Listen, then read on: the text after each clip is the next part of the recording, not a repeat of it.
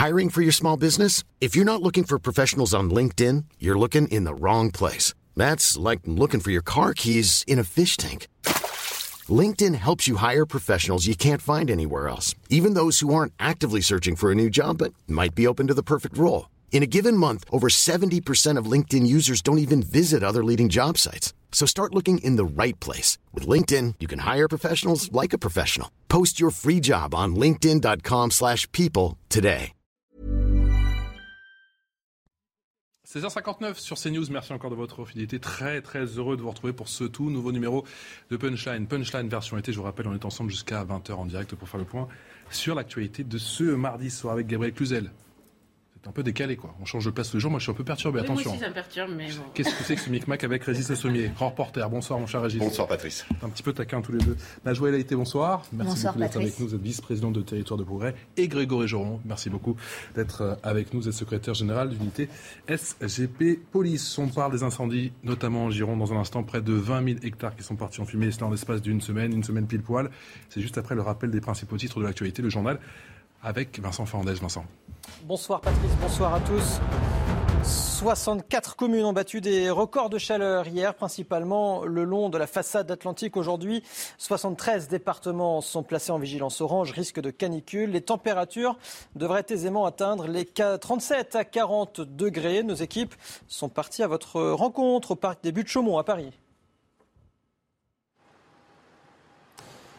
Une fusillade en plein cœur de Paris a fait hier un mort et quatre blessés. Vers 21h30, deux hommes descendent d'un véhicule et ouvrent le feu sur deux personnes attablées à la terrasse d'un bar. La piste du règlement de compte est privilégiée. Voyez les détails avec Noémie Schulz.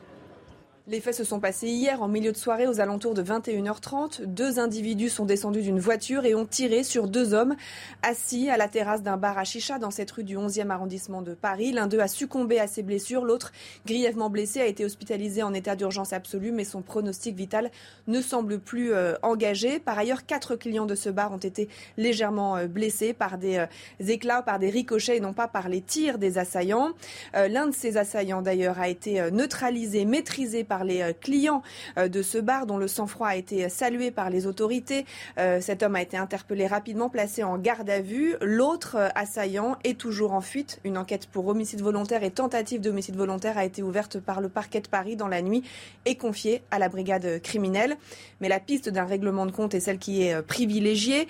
Euh, Les deux victimes ayant été particulièrement visées par euh, les tireurs. Dans ce quartier du 11e arrondissement, marqué hein, par les attentats de janvier et de novembre 2015, évidemment, cette fusillade euh, en pleine soirée sur une terrasse eh euh, a ravivé les, craintes. Le maire François Vauglin a dénoncé un acte barbare. Euh, il a fait savoir qu'une cellule psychologique était ouverte aujourd'hui et demain pour accueillir les témoins, les riverains, les personnes qui ont assisté à cette scène et qui auraient besoin de se confier. Une cellule qui a été psychologique ouverte à la mairie du 11e arrondissement.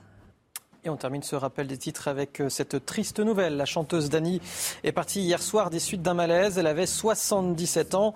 L'artiste venait de terminer la tournée de son dernier album et préparait déjà le prochain. On écoute peut-être un, extrait. Je sens des de gangue agiter mon cœur blessé. L'amour comme un me revient jours passés à pleurer les larmes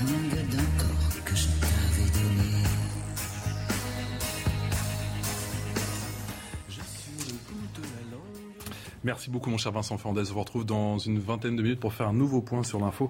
En ce mardi soir, voilà une semaine, vous le savez, que les feux font rage en Gironde. Les jours passent, c'est bien malheureusement la situation qui ne s'arrange pas. C'est même le contraire. Huitième jour de combat pour les soldats du feu sur deux fronts, à Landiras et sur la Teste de Bûche. Avant ça, que le feu est fort heureusement fixé. Donc pas de troisième front. On se rend du côté de la Teste de Bûche avec euh, l'une de nos envoyées spéciales. Bonsoir, ma chère Régine Delfourquet. La situation à 17h passée de deux minutes.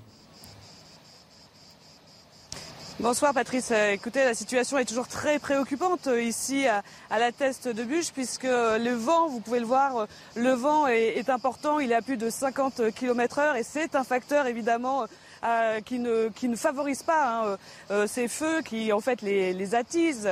Et l'hygrométrie, donc le taux d'humidité dans l'air est très bas aussi. C'est un autre facteur, même si aujourd'hui il fait moins chaud, puisque nous ne sommes plus sur les 40 degrés, 28 degrés, mais ça reste chaud. Et puis il y a cette fumée au loin. Nous sommes en fait sur la route du zoo, le zoo qui a été évacué hier en partie. Hein, 363 animaux ont été évacués, mais les, les animaux les plus importants sont restés là-bas. Alors on voit depuis une petite des canadaires qui s'activent tout autour de cette zone qui tente de d'éteindre euh, les flammes. Et donc on, voit quand même euh, ce feu donc qui n'est pas qui n'est pas très loin de nous en fait euh, Patrice.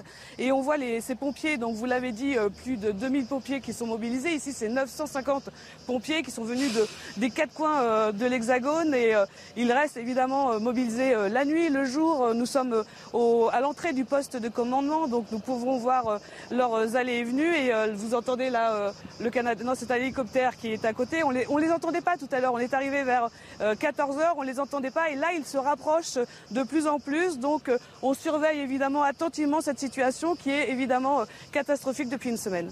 Beaucoup Régine on retrouve bien évidemment tout au long de cette soirée sur CNews pour faire le point sur la situation à la teste de bûche et plus généralement bien sûr sur ces feux en, Gironde en ce moment. Merci également à Sacha Robin qui vous accompagne. Conférence de presse à suivre sur CNews avec euh, la préfète de Gironde Nouvelle-Aquitaine. Ce sera donc à 18h en direct sur notre antenne. Il y a également Grégory Joron, je me permets de vous poser la question, beaucoup beaucoup d'évacuations et ce travail, cette euh, main dans la main entre bien sûr les pompiers et les services de police. Oui, évidemment. Alors, euh, il y a, aussi, malheureusement, on voit, souvent le pire dans ce genre de situation. C'est aussi des pillages de maisons il faut le dire, ça arrive aussi. Et, on a des fonctionnaires qui sont intervenus euh, pas plus tard que dans, la nuit, euh, euh, justement sur des maisons pillées avec des, avec des cambriolaires qui passent par la mer pour aller dans des, dans des villas de bord de mer, justement. Et, ça donnait, je pense, au pire, puisqu'on a évacué ces gens-là dans l'urgence.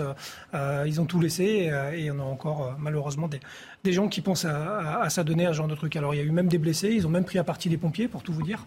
Et il a fallu l'intervention de CRS, MNS, euh, qui ont vu aussi leur poste de secours brûler et qui sont reversés dans la sécurisation sur site. Donc en effet, la police, euh, il y a eu un rappel immédiat des effectifs hier aussi dans la nuit. Donc la police travaille. On dit que les soldats du feu travaillent nuit et jour, mais c'est la même chose pour les policiers en ce moment. Bah, évidemment, euh, là, et puis il faut rappeler aussi la solidarité locale. Pour le coup, on a des, des retours aussi de collègues qui habitent sur place et, et, et, il y a énormément de solidarité. Heureusement, les gens se relogent entre eux. enfin voilà, il faut faire face encore une fois au pire et voir de l'autre côté euh, le pire de la nature euh, humaine euh, qui peut ressurgir au travers de ce genre d'action. La semaine la plus longue effectivement pour les soldats du feu en, Gironde avec ce feu qui est le plus important assurément depuis plus de 20 ans. Le ministre Gérald Darmanin, il y a quelques instants, qui a été interpellé justement sur les moyens qui sont déployés pour lutter contre ces feux. Écoutez sa réponse. Même si effectivement il y a quasiment désormais 60 km de feu en Gironde, et qu'il y a de très nombreux autres feux dans les Bouches-du-Rhône, dans le Finistère. 20 feux par jour aujourd'hui sont constatés sur le territoire national. De très nombreux éteints dès qu'ils font moins de 5 hectares, mais quelques-uns qui sont extrêmement impressionnants et qui tuent la biodiversité. Je veux faire remarquer que malgré cela, et malgré des jours et des nuits de sécheresse et de feu, il n'y a, touchons du bois si j'ose dire, il n'y a aucun décès, ni chez les sapeurs-pompiers, ni, ni ni chez les 45 000 personnes qui ont été déplacées. Je veux dire, monsieur le député, cependant, que tout ne peut pas être objet de la polémique. Il n'y a pas neuf Canadaires, comme vous l'avez évoqué, il n'y a pas neuf avions. Il y a 21 avions et 35 hélicoptères. Nous avons la plus grande flotte européenne, la plus grande flotte européenne de lutte contre le feu. Tout ne peut pas être objet de polémique. Nous avons augmenté de 44% le budget de la sécurité civile en cinq ans et tout ne peut pas être objet de polémique. Nous avons mobilisé des militaires, nous avons, mobilisé des moyens comme aucun pays européen ne le fait. Alors encourageons plutôt les sapeurs-pompiers, réjouissons-nous qu'il n'y ait pas de morts, réjouissons-nous que nous puissions aujourd'hui avec la sécurité civile, déplacer des personnes, sauver des animaux, sauver des entreprises, plutôt que chercher ici des polémiques qui n'ont pas lieu d'être. Tout n'est pas objet à polémique. Gabriel Cluzel, vous êtes euh, pour le coup, vous êtes d'accord Vous êtes sur la même ligne que le ministre de l'Intérieur ou pas? Euh, parfois cette expression, tout n'est pas sujet à polémiquer, il faut pas polémiquer, euh, c'est le moyen de botter en touche, vous avez remarqué? C'est-à-dire que euh, pour pas se poser de questions, pour pas euh, réfléchir, faire un audit finalement de la situation, parce que même en temps de crise, il faut quand même regarder ce qui se passe, eh bien on dit, ah, il ne faut pas polémiquer. Alors c'est vrai de toutes les situations d'ailleurs qui arrivent aujourd'hui dans notre pays. Ah, bah il y a eu un mort dans telle circonstance, il faut penser à la famille, il faut pas polémiquer. Là, il faut pas polémiquer parce que c'est vrai, il y a des braves gens qui ont quitté leurs habitations. Ne pas polémiquer, ça n'empêche pas de réfléchir quand même. Et de fait, il faut se poser euh, des questions sur euh, euh, les, moyens mis à la disposition. Est-ce que les pompiers font partie, comme les médecins, les policiers et autres, de ces corps de métier qui servent avant de se servir et qui pour cela, paradoxalement, sont parfois les plus mal lotis? Est-ce qu'on a mal anticipé? Est-ce qu'il y a des responsabilités dans l'entretien des forêts, comme ça a pu être, euh, être dit, et notamment celle de la thèse de bûche. Donc, euh, ne pas polémiquer, c'est, il faut faire attention parce que ça ne veut pas dire mettre son cerveau sur off. Les, chaque Français a le droit de savoir ce qu'il en dit. Je, rappelle, pour connaître un certain nombre de Bordelais, qu'aujourd'hui, ça a été un réveil terrible dans la, la, fumée. Avec la fumée. Et, voilà, et, ces fumées toxiques. C'était vraiment très, très En plus de la chaleur, la totale. tout n'est pas objet à polémique, ça veut dire que pas mal de choses l'ont été récemment. aussi de la part de, de Gérald Darmanin c'est un peu un aveu. Et en effet, moi, je suis plutôt d'accord avec le ministre quand je, vois les moyens déployés. Je pense qu'il faut faire confiance à l'État et il n'y a pas de couac magistral, il n'y a pas eu de retard à l'allumage, si je puis m'exprimer ainsi, euh, pour l'intervention. On n'a pas laissé euh, le feu euh, s'emparer de zones résidentielles. Et en effet, il n'y a pas eu de mort. On est face à un effet climatique durable de long terme. c'est pas simplement cette année, c'est qu'il y a une répétition de ces feux. Et ces feux, c'est des grands feux, comme on en connaît au Portugal, comme les, les Américains en connaissent tous les ans et même plusieurs fois par an en Californie. C'est-à-dire qu'il y a une habitude du grand feu, alors qu'avant, on était plus sur des feux circonscrits. il y a des feux qui peuvent se réunir et qui peuvent redoubler de violence et en effet euh, détruire. Là, on est après de. C'est plus que l'agglomération parisienne qui a été détruite uniquement euh, pour la Gironde. Donc, euh, on est dans un, dans un vrai, véritable combat et je pense pas que le gouvernement ait fait d'impair de ce côté-là. Et je trouve que faire une polémique en plus, le gouvernement a été suffisamment critiqué et à mon avis à juste titre pour le Stade de France, pour la question des hôpitaux, euh, pour plein de choses euh, euh, récemment. Et là, en l'occurrence, je pense que tout le monde a plutôt intérêt à essayer d'espérer que les pompiers mettent un terme à cet enfer. L'opposition est-elle trop dure avec le gouvernement sur ce dossier des méga-feux? Bah, L'opposition intervient à chaque, à chaque thématique, hein, quand c'est pas cette, cette question des incendies. Elles sont justifiées les critiques sur le manque de moyens, le manque de réactivité bah, le manque de moyens, euh, oui. Enfin, d'ailleurs, il n'y a, pas que l'opposition hein, qui qui euh, met en avant cela. Vous avez également euh, la Fédération nationale des pompiers. Mais quand le ministre de l'Intérieur dit oui, tout n'est pas sujet à polémique, nous disposons euh, d'une des flottes les plus aériennes de sécurité civile les plus importantes d'Europe, sans doute. En effet, nous, nous avons également des, des pompiers engagés. Et ça, en effet, il faut, faut, le saluer, des pompiers engagés. L'État qui est engagé au plus près. En effet, comme vous le disiez très justement, il n'y a pas eu d'Impair. Vous avez aussi des élus locaux qu'il ne faut pas oublier, qui sont engagés euh, aux côtés des, pompiers et de, l'État. Euh, tout ça pour, pour dire, euh, bien sûr, qu'il faut aller plus loin. D'ailleurs, sur chaque thématique, il faut plus de moyens, il faut plus, des, plus, de moyens financiers, plus de moyens humains. la question, elle se pose aussi là, notamment concernant le, le déploiement, un meilleur déploiement. Et ça, c'est pas moi qui le dis, c'est la Fédération nationale des sapeurs-pompiers en ce qui concerne les flottes aériennes pour une meilleure répartition mhm. sur le territoire national en termes de pilotes, en termes de techniciens, euh, en termes également d'agents de, de, de pistes, parce que Là encore, le ministre de l'Intérieur le disait, ça ne touche pas uniquement le sud de la France, ça touche également euh, d'autres départements. Le Gard, la Bretagne, bah, effectivement. L'Eure aussi, euh, il y a la ville aussi de Strasbourg, là c'est pas un département mais une ville aussi qui euh, peut être en proie à, en proie à des incendies au regard du réchauffement climatique et de la hausse des températures. Donc, donc voilà, donc, mais les questions elles se posent. Pour faire mieux encore. On pose la question à Yael Lecras, bonsoir, merci beaucoup d'être avec nous, de répondre à, nos questions en direct dans ce nouveau numéro de Punchline. On va découvrir la carte effectivement des, des feux en cours. Cinq feux importants en cours, nous a dit il y a quelques minutes Gérald Darmanin sur les bancs de, l'Assemblée. Quelle est la, situation? Est-ce qu'elle est inquiétante? Écoutez, oui, la situation, elle est inquiétante. Votre, votre carte parle d'elle-même.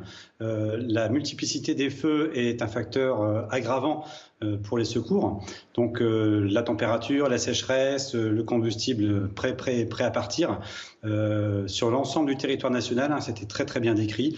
On parle de feux de forêt, mais on parle également de, feux de surface, puisque des récoltes sont, sont, menacées, puisque des landes sont menacées. On, voit, on le voit un peu. Euh, moi, ce que je tenais à dire, c'est que euh, j'entendais la, polémique. Euh, tout n'est pas sujet à polémique, nous dit notre ministre. sauf que nous dimensionnons nos services de secours à l'aide des moyens qui nous sont octroyés par les politiques et qui sont les collectivités locales, donc les départements et l'État. Euh, ces politiques, elles sont euh, réglées au plus juste en fonction des événements passés. C'est-à-dire qu'on a des schémas d'analyse des risques euh, qui tiennent compte des événements qui sont passés, un peu des événements probables futurs, mais l'intégration de, cette, de ces grands feux, de ces grandes catastrophes, n'est à notre sens pas suffisamment anticipée.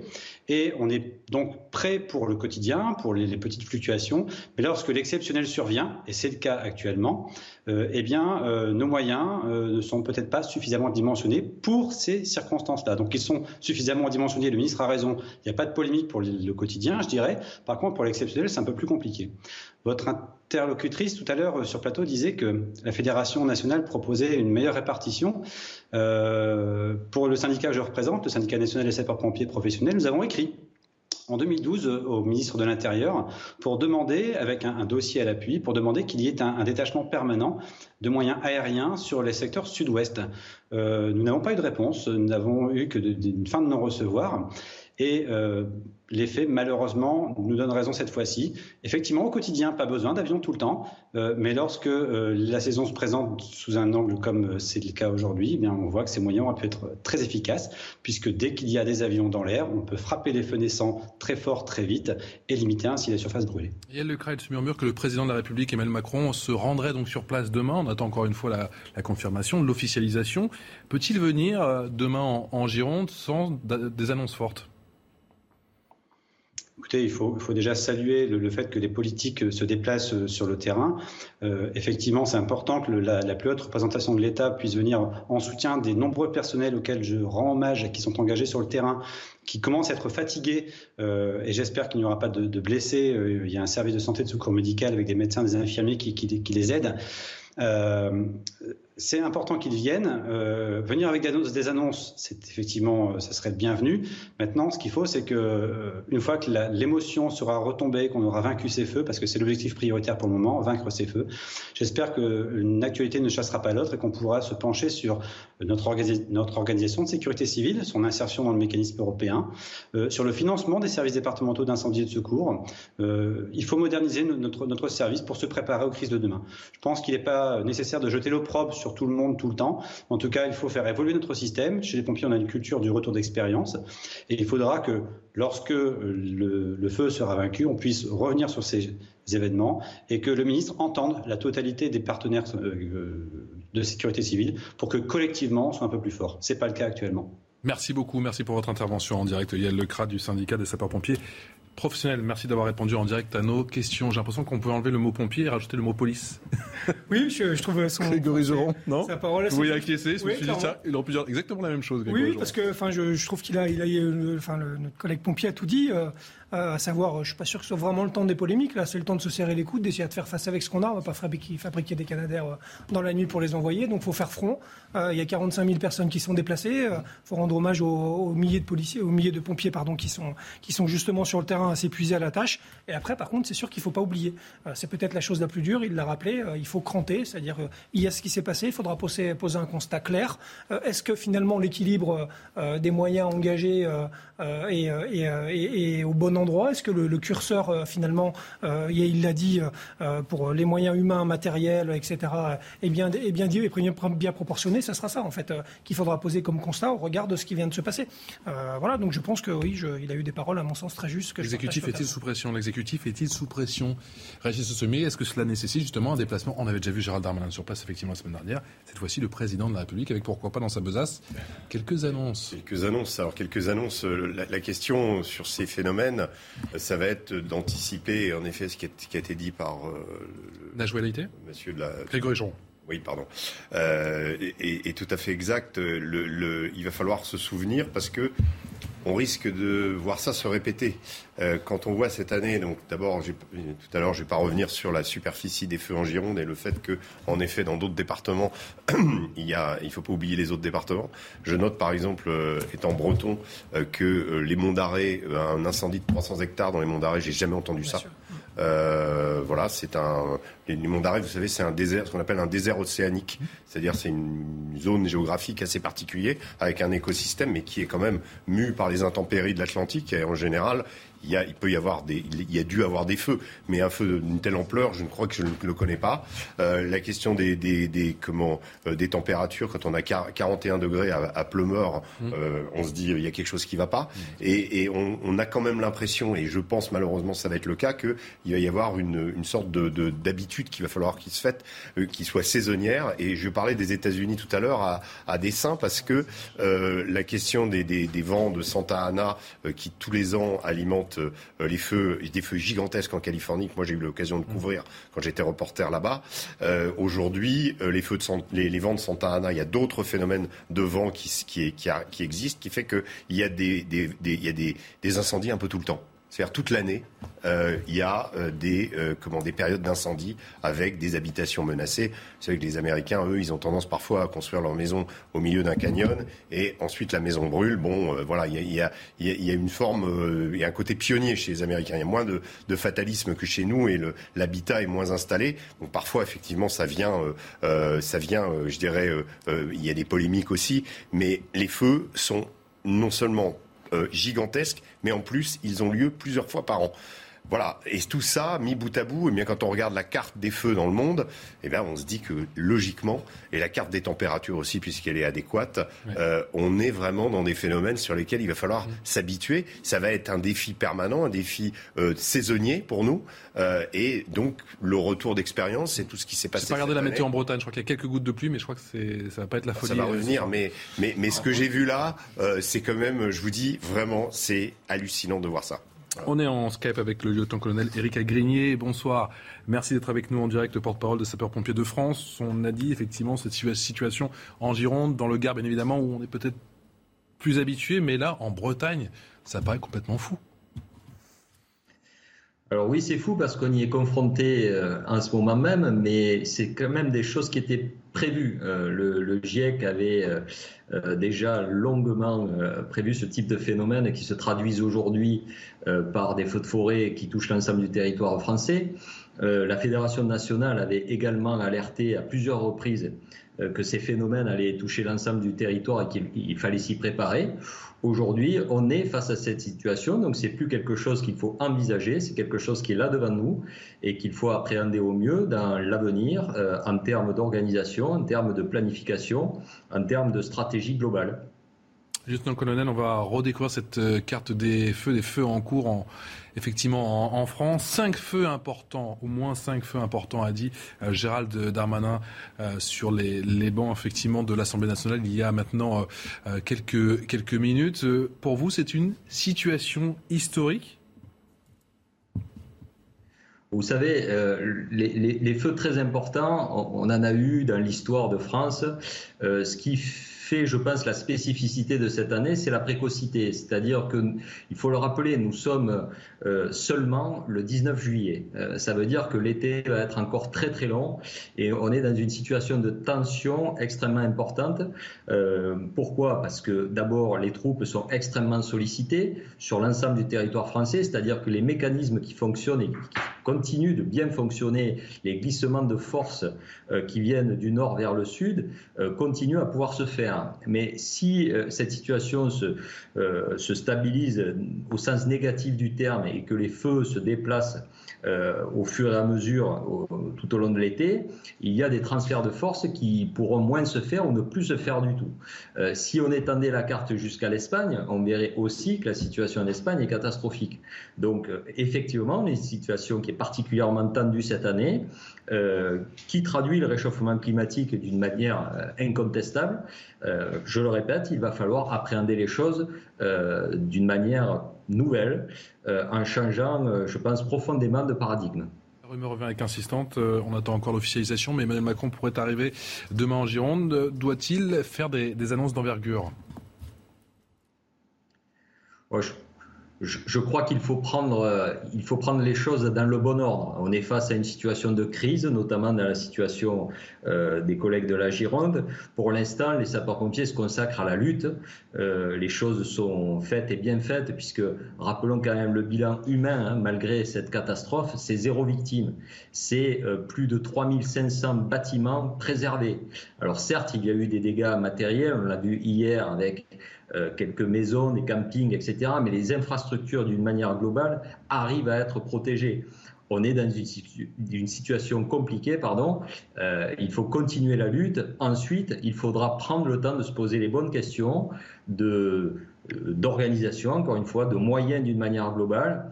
je ne pense pas que ce soit pendant la crise qu'il faille faire de grandes annonces. Il faudra le temps de se poser, d'interroger les professionnels de la, profession, la corporation d'une manière générale et tous les acteurs qui peuvent concourir à la gestion de ces phénomènes et ensuite poser les choses d'une manière claire et ambitieuse pour l'avenir car malheureusement, je crains qu'on s'installe désormais dans ce type de situation pour l'avenir.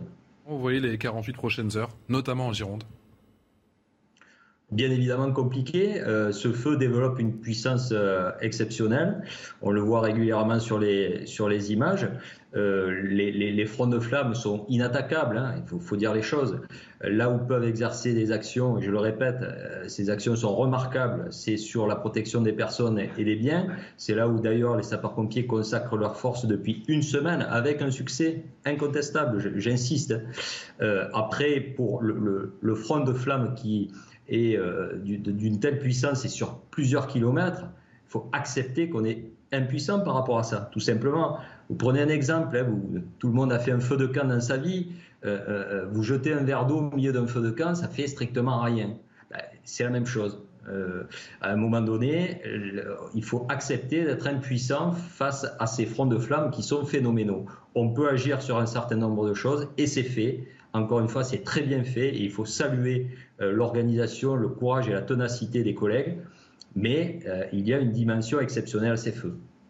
Merci beaucoup, mon colonel, lieutenant-colonel Eric Agrigné, porte-parole des sapeurs-pompiers de France, d'avoir réagi en direct dans ce punchline. Merci encore et, à très vite. Euh, assez rapidement, Landiras, un homme a été interpellé. Ça pourrait être un pyromane récidiviste. On se dit que, au vu de toutes ces conditions qui sont quand même difficiles, effectivement, les, les, soldats du feu et les, enquêteurs arrivent à, faire leur métier. Oui, mais je salue encore une fois, une nouvelle fois d'ailleurs les propos très dignes euh, du, porte-parole des pompiers qui vient de passer. Je pense que d'ailleurs euh, les politiques devraient des fois s'en inspirer parce que je pense qu'il a exactement posé les choses dans le bon ordre. Et ça fait du bien à entendre quand même d'avoir autant de dignité alors qu'il a euh, plusieurs milliers de ses collègues qui sont, qui sont en, euh, en prise avec, avec, avec, avec, ces difficultés. Et après, oui, en effet, euh, bah, une interpellation, j'ai envie de dire, euh, on verra ce que ça donne, mais de toute façon, on le sait, 95% des fois, c'est de façon de nature humaine. une action humaine est souvent, malheureusement, criminelle. On verra si, si l'enquête le démontre. Un homme de 39 ans en garde à vue, il avait déjà été entendu pour des faits similaires en, en 2012. Effectivement, l'enquête ne fait que commencer. Vous restez avec nous, on parle de cette fusillade, de cette fusillade hier soir en plein cœur de Paris. Ça s'est passé dans le 11e arrondissement et ça rappelle forcément de bien mauvais souvenirs au Rivre. A tout de suite. On en parle avec Marie Conan. A tout de suite. 17h29 sur CNews, merci encore de votre fidélité. C'est toujours avec Gabrielle Cluzel, qui est directrice de la rédaction de Boulevard Voltaire, Régis Le Sommier, grand reporter, Najwa Elaïté, vice-présidente de Territoire de Progrès, et Grégory Joron, qui est secrétaire général d'unité SGP Police. On fait le point juste après les principaux titres de l'actualité sur cette fusillade qui a eu lieu dans le 11e arrondissement de la capitale. À vous, mon cher Vincent Fandès. 64 communes ont battu des records de chaleur hier, principalement le long de la façade atlantique. Aujourd'hui, 73 départements sont placés en vigilance orange, risque de canicule. Les températures ont dépassé les 40 degrés à Paris aujourd'hui, notamment. En Gironde, les animaux sont évacués de la teste de bûche. Les fumées toxiques sont dangereuses pour les animaux du zoo de la ville. Une dizaine d'entre eux n'a malheureusement pas survécu. Le reste a été évacué vers le zoo de Pessac à Bordeaux. Et puis Emmanuel Macron assistera demain à la 18e étape du Tour de France, étape qui se déroulera entre Lourdes et Otakam. Il viendra notamment saluer les participants et comme le veut la tradition, montera dans la voiture du directeur du Tour. Vincent Fandez, on en vient à présent cette fusillade mortelle à Paris, en plein cœur, je vous le disais, du 11e arrondissement de la capitale. Ça s'est passé hier soir. Un homme de 38 ans, connu des services de police, a été abattu à l'intérieur d'un bar à chicha. Ça s'est passé rue Popincourt. Le tireur à la Kalachnikov a été neutralisé et tabassé par des clients. Le deuxième tireur serait toujours en fuite. Bonsoir Marie Conan, vous êtes justement dans le 11e arrondissement de la capitale. Fusillade, je le disais, en, en pleine rue, toujours traumatisant. Et c'était encore plus, effectivement, pour les habitants de ce quartier. Oui, hein, extrêmement euh, traumatisant. Euh, les riverains ici restent extrêmement choqués, extrêmement marqués. Euh, tout à l'heure, nous discutions avec une maman, une commerçante, qui nous racontait qu'avec sa famille, elle avait immédiatement pensé aux attentats de janvier et novembre 2015, des attentats qui s'étaient déroulés dans ce même quartier. C'était comme si l'histoire se répétait, nous a-t-elle confié, cette fusillade donc qui ravive des souvenirs, des craintes. Je vous propose d'écouter cette mère de famille. On a entendu juste les pompiers passer, euh, les ambulances euh, et tout ça. Alors on a pensé tout de suite euh, que c'était un attentat parce qu'on a encore les souvenirs de Charlie Hebdo. C'est juste à côté de chez nous. Depuis quelque temps, on se, dit c'est en train de changer. Il y a plein de choses qui arrivent. Comme là, par exemple, on était tous sur le choc parce qu'on ne s'attendait pas à ça. On, voit ça que dans les films. Hein. En réalité, on ne voit pas des choses comme ça. C'est affreux. On, est, on est vraiment sur le choc. Hier soir, on ne voulait même pas rentrer, on, voulait, euh, avait très peur. Alors euh, cette maman envisage d'emmener ses enfants à la cellule médico-psychologique qu'a mise en place euh, la mairie du 11e arrondissement car ses enfants n'ont pas dormi euh, de la nuit. Une feuille a été accrochée sur les lieux de la fusillade, une feuille sur laquelle sont indiquées toutes les informations concernant cette cellule. Elle restera ouverte ce mardi et ce mercredi de 10h à 17h. Des médecins, des psychologues sont disponibles pour accueillir toutes les personnes qui auraient pu assister à la scène et qui sentiraient le besoin de se confier beaucoup Marie-Marie Conan depuis le 11e arrondissement de Paris avec les images. Le duplex signé Jean-Laurent Costantini pour CNews. Grégory Geron, on ne voit ça que dans les films Nous dit cette dame, malheureusement non. On voit ça, on voit ça assez régulièrement, malheureusement. Là, c'est en plein centre de Paris. Ça arrive, euh, on l'a vu il n'y a pas si longtemps euh, euh, à, Montpellier, à Toulouse, à Marseille. là, on est encore, je pense, sur un différent commercial, mais par rapport aux stupéfiants, évidemment. Vous avez compris. voilà. Et, donc, donc forcément, pourquoi Parce que l'armement, parce que le mode, opératoire. Il faut saluer forcément l'intervention des clients qui, ont neutralisé un individu. Je pense qu'ils ont été extrêmement courageux. Et, et évidemment, la brigade criminelle est saisie. Euh, mes collègues vont faire usage forcément des moyens à leur disposition, vidéosurveillance, etc., pour essayer pour retrouver le fuyard. Le fuyard. Euh, en général, on les retrouve. C'est qu'une. Vous me dites que dans ces dossiers-là, c'est qu'une question de temps avec toutes les caméras justement qu'il y a à Paris. Oui, et puis, le, et puis, le, savoir-faire, euh, il faut le dire, euh, d'unité d'élite hein, d'investigation, parce que c'est le cas avec des fonctionnaires qui sont extrêmement aguerris à ce genre de choses et, et, et qui, qui, en général lâchent pas le morceau facilement. Et en effet, c'est qu'une question de temps. il faut, on saluera leur action comme d'habitude parce que ce sont, ce sont vraiment des services d'élite d'enquête qui, qui travaillent extrêmement bien et extrêmement vite. Il est terrible ce témoignage de cette dame micro de Jean-Laurent Costantini, de Marie Conan. Régis Sommier, cette dame qui dit que euh, assez rapidement, elle a repensé aux attentats de, janvier de novembre de 2015 et qu'elle a eu tout simplement peur de rentrer chez elle. Non, 2015, on est en, 2022 et, en effet, il y, a, encore des gens qui. Bah, c'est un souvenir encore. Euh, marquant. Et on oublie souvent, quand on parle des attentats ou quand on les évoque euh, historiquement, l'impact psychologique qu'ils peuvent avoir. On l'a vu au moment du procès. Certains témoins ont dit que c'était extrêmement difficile pour eux. De Ils avaient l'impression de revivre une deuxième fois à, l'énoncé des, des, comment, euh, les, différentes enquêtes. Euh, cette année qu'on a passé à, à, revivre le Bataclan, on n'a pas pensé en effet, mais oui, pour les riverains, ça a dû aussi très traumatique de savoir que ce soir-là, dans ce quartier, euh, on a échappé à la mort, on a échappé au pire.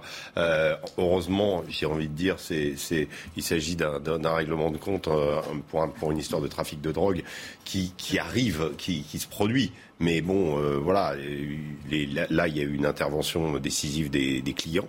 Euh, là aussi, c'est une euh, peut-être une tendance qu'on verra se développer parce que la police peut pas être partout et que parfois, bon bah, certains certains individus réagissent. Malheureusement, on l'a vu dans le cadre de, des trois individus qui ont été poignardés. Ils ont aussi voulu, voulu s'interposer pour protéger des jeunes filles et ils ont été tués. Donc c'est aussi quelque chose. L'intervention de quelqu'un qui n'est pas policiers. Mais euh, parfois, euh, ça, pose la question, puisqu'il y a quand même une augmentation absolument incroyable de la violence dans nos sociétés. On parle très souvent de, Marseille, effectivement, avec euh, ces règlements de compte. Encore une fois, l'enquête ne fait que débuter. Mais visiblement, ce serait en raison d'un différent commercial, comme euh, je reprends effectivement les propos de Grégory Jean. Il y a quand même cet axe entre euh, Marseille, Grenoble et Paris concernant justement ce, ce type d'action. Non, je, enfin, je pense qu'aujourd'hui c'est général. Déjà, on a un trafic de stupéfiants qui est clairement euh, qui fabrique des sociétés parallèles. Euh, c'est qui est quasiment le premier employeur de France. On a un, un- on a un, euh, un trafic qui se militarise. C'est une réalité aujourd'hui. euh, les, euh, euh, je veux dire, le, le premier maillon de la chaîne est quasiment euh, armé. Mmh. Euh, avant, c'était les caïds. Aujourd'hui, euh, c'est- quasiment partout. Ça, c'est un vrai sujet aussi. On parle souvent de stupes, mais il y a aussi le problème des de l'armement qui va avec. Parce qu'aujourd'hui, c'est tellement lucratif qu'il faut défendre les territoires, qu'il faut défendre les, euh, les, euh, les transporteurs, qu'il faut défendre euh, bah, tout ce qu'on sait. Et, et malheureusement, On a une bah, idée, Grégory Geron, justement, de la quantité d'armes en, en circulation ou c'est quand même très très compliqué évaluer, mais on voit et bien qu'on qu'à les évalue une fois qu'on les trouve dans les À chaque seulement. fois qu'il y, a une- il y a une grosse saisie de sub, vous le savez, et c'est dit et c'est communiqué, il y a toujours une saisie d'armes en même temps. Mm. Euh, c'est peut-être d'ailleurs, euh, voilà, c'est le deuxième problème après les stupéfiants, c'est malheureusement la militarisation de ce trafic-là euh, qui, est, qui est indéniable. Et on le voit tous les jours, et, et ça donne ça. On se met allez, quelques secondes à la place des Parisiens hier soir qui étaient en terrasse et qui ont assisté à cette scène, tout simplement ahurissante en plein cœur de Paris. Gabriel Cluzel.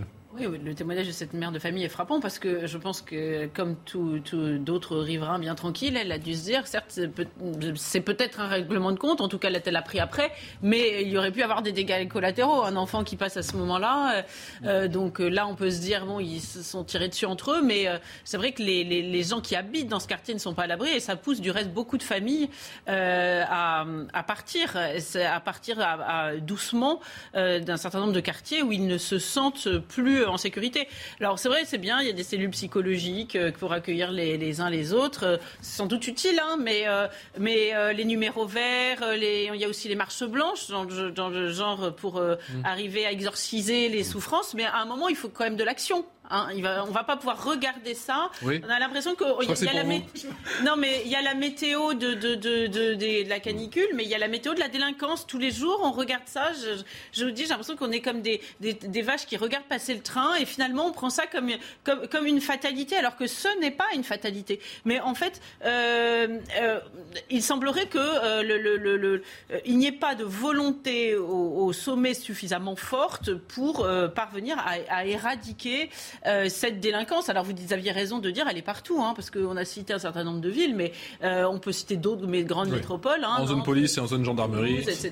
Mais même des petites, petites villes. villes, euh. Alors, il y a- Ouais. il y, a encore une partie de la ruralité qui est préservée, euh, mais euh, il y a encore des villes de, de taille moyenne qui sont extrêmement touchées. Enfin, pour, le, pour le trafic de drogue, d'ailleurs, euh, ils- ils ont des stocks dans des petits villages. Ils utilisent d'ailleurs ces endroits calmes dont vous parlez euh, pour justement euh, être, être tranquille pour leur trafic. Donc le, le trafic de drogue, il, est, euh, il y a un maillage euh, hexagonal. Et est-ce qu'à un moment, on aura le droit de faire un audit, de savoir euh, qui trafique, euh, quel est le profil des trafiquants Euh, Je les, Français, les Français ont besoin de savoir un peu, de, de quoi il s'agit. On a l'impression qu'on reste dans un flou artistique. On, on se, on se On sait, mais on lamente peut pas sur le phénomène. Non, mais euh, attendez, moi je suis pas le porte-parole du ministère de l'Intérieur. hein. Déjà, juste pour éclaircir les choses, parce que Madame Cluzel. Non, non, mais j'ai jamais prétendu que vous l'étiez. Non, non, mais tant mieux parce que c'est pas le cas. Euh, non, il y y a- il y a deux difficultés. Il y a, il y a la, lutte qui est, en surface. C'est une réalité euh, que le ministre met comme, euh, comme, euh, voilà, comme priorité, et ça on le sait parce que ça engage beaucoup de moyens de, personnel et, et d'action. C'est une réalité. Je veux on voit régulièrement des grosses, des, grosses saisies dans les quartiers marseillais, dans l'est de la France à Strasbourg, etc. Donc il y a une vraie occupation du terrain sur, sur, sur les charbonneurs, comme on les appelle, c'est-à-dire le, premier niveau du trafic de stupes. La réalité, c'est qu'il faut deux niveaux d'intervention. Il y a ce premier niveau où je pense que ça, c'est l'occupation terrain. On doit être sur place, on doit agresser des points de stupes, on doit montrer qu'il y a de la présence et c'est une réalité pour sécuriser, pour, euh, pour les mettre dans un certain, une certaine forme d'inconfort. Mais si parallèlement, on n'a pas euh, un- une deuxième action sur le temps long, sur, euh, sur les grosses filières, sur les têtes de pont, où là c'est 6, 8, 10 mois d'enquête pour un groupe stup pour aller accrocher quelqu'un. Quand si vous leur laissez le temps, mes collègues, ils y arriveront à chaque fois et ça tombera. Par contre, il leur faut allez, une petite année d'enquête pour vraiment remonter jusqu'à la tête de pont. Et quand ça tombe, ils déshabillent euh, tout le, tout, tout- tout le monde. hein. De manière fiscale, on saisit des maisons, euh, il y a 8 à 10 ans de prison qui sont prononcés, ça marche à tous les coups. Sauf qu'en fait, aujourd'hui, on est plutôt, et il faut, le dire, sur ce, premier niveau de lutte qui est le terrain, Et moi, je regrette qu'on ne soit pas euh, assez euh, euh, solide sur la deuxième partie.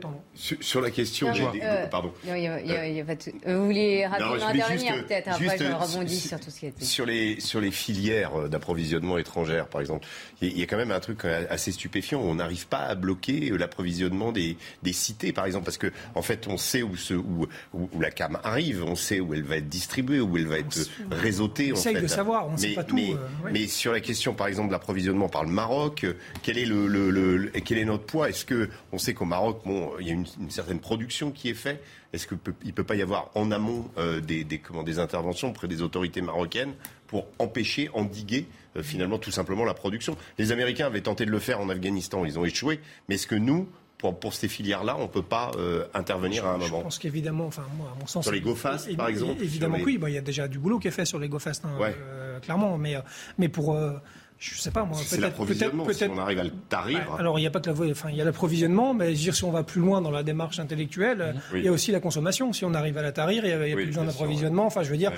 euh, alors, si on- soit on détricote tout et on se dit, bah, on a une vraie politique de santé publique, euh, on alerte les gens parce que le problème, c'est que, euh, je veux dire, le, je vais, je vais caricaturer, pardon, mais euh, le petit bourgeois parisien qui va, qui va chercher sa barrette de shit pour se faire plaisir le samedi soir, il est aussi, euh, malheureusement, euh, euh, entre guillemets, complice de ce qui s'est passé sur la terrasse. C'est ça la Il réalité. l'a cherché ou maintenant il se fait livrer avec Voilà. effectivement soit, des, soit on différentes a une plateformes. action sur la consommation et on a une vraie, euh, une Mm. vraie politique de santé publique. Je veux dire, À, à- à l'heure de, de la rentrée des classes, est-ce que vous voyez des spots anti, anti-drogue à la télé?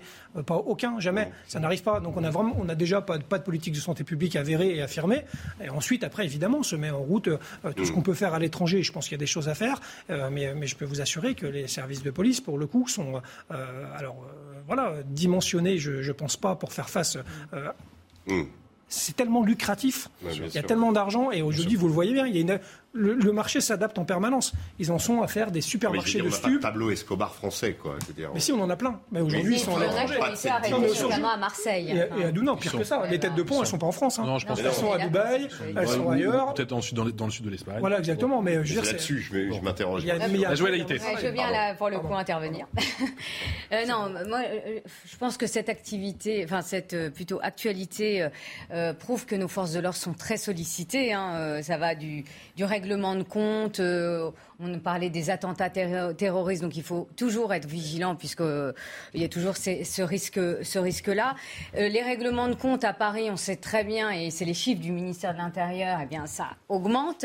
Mais les Bouches-du-Rhône sont encore plus atteints par ce type de, de, de règlement de, de compte hein, concernant sur fond de trafic de drogue, de trafic, d'autres trafics illégaux. Alors moi, j'ai- j'aimerais simplement, et mon, voisin qui est policier euh, le sait également, quand on entend, euh, oui, euh, la, police, elle n'ose plus rentrer dans ces quartiers, c'est faux.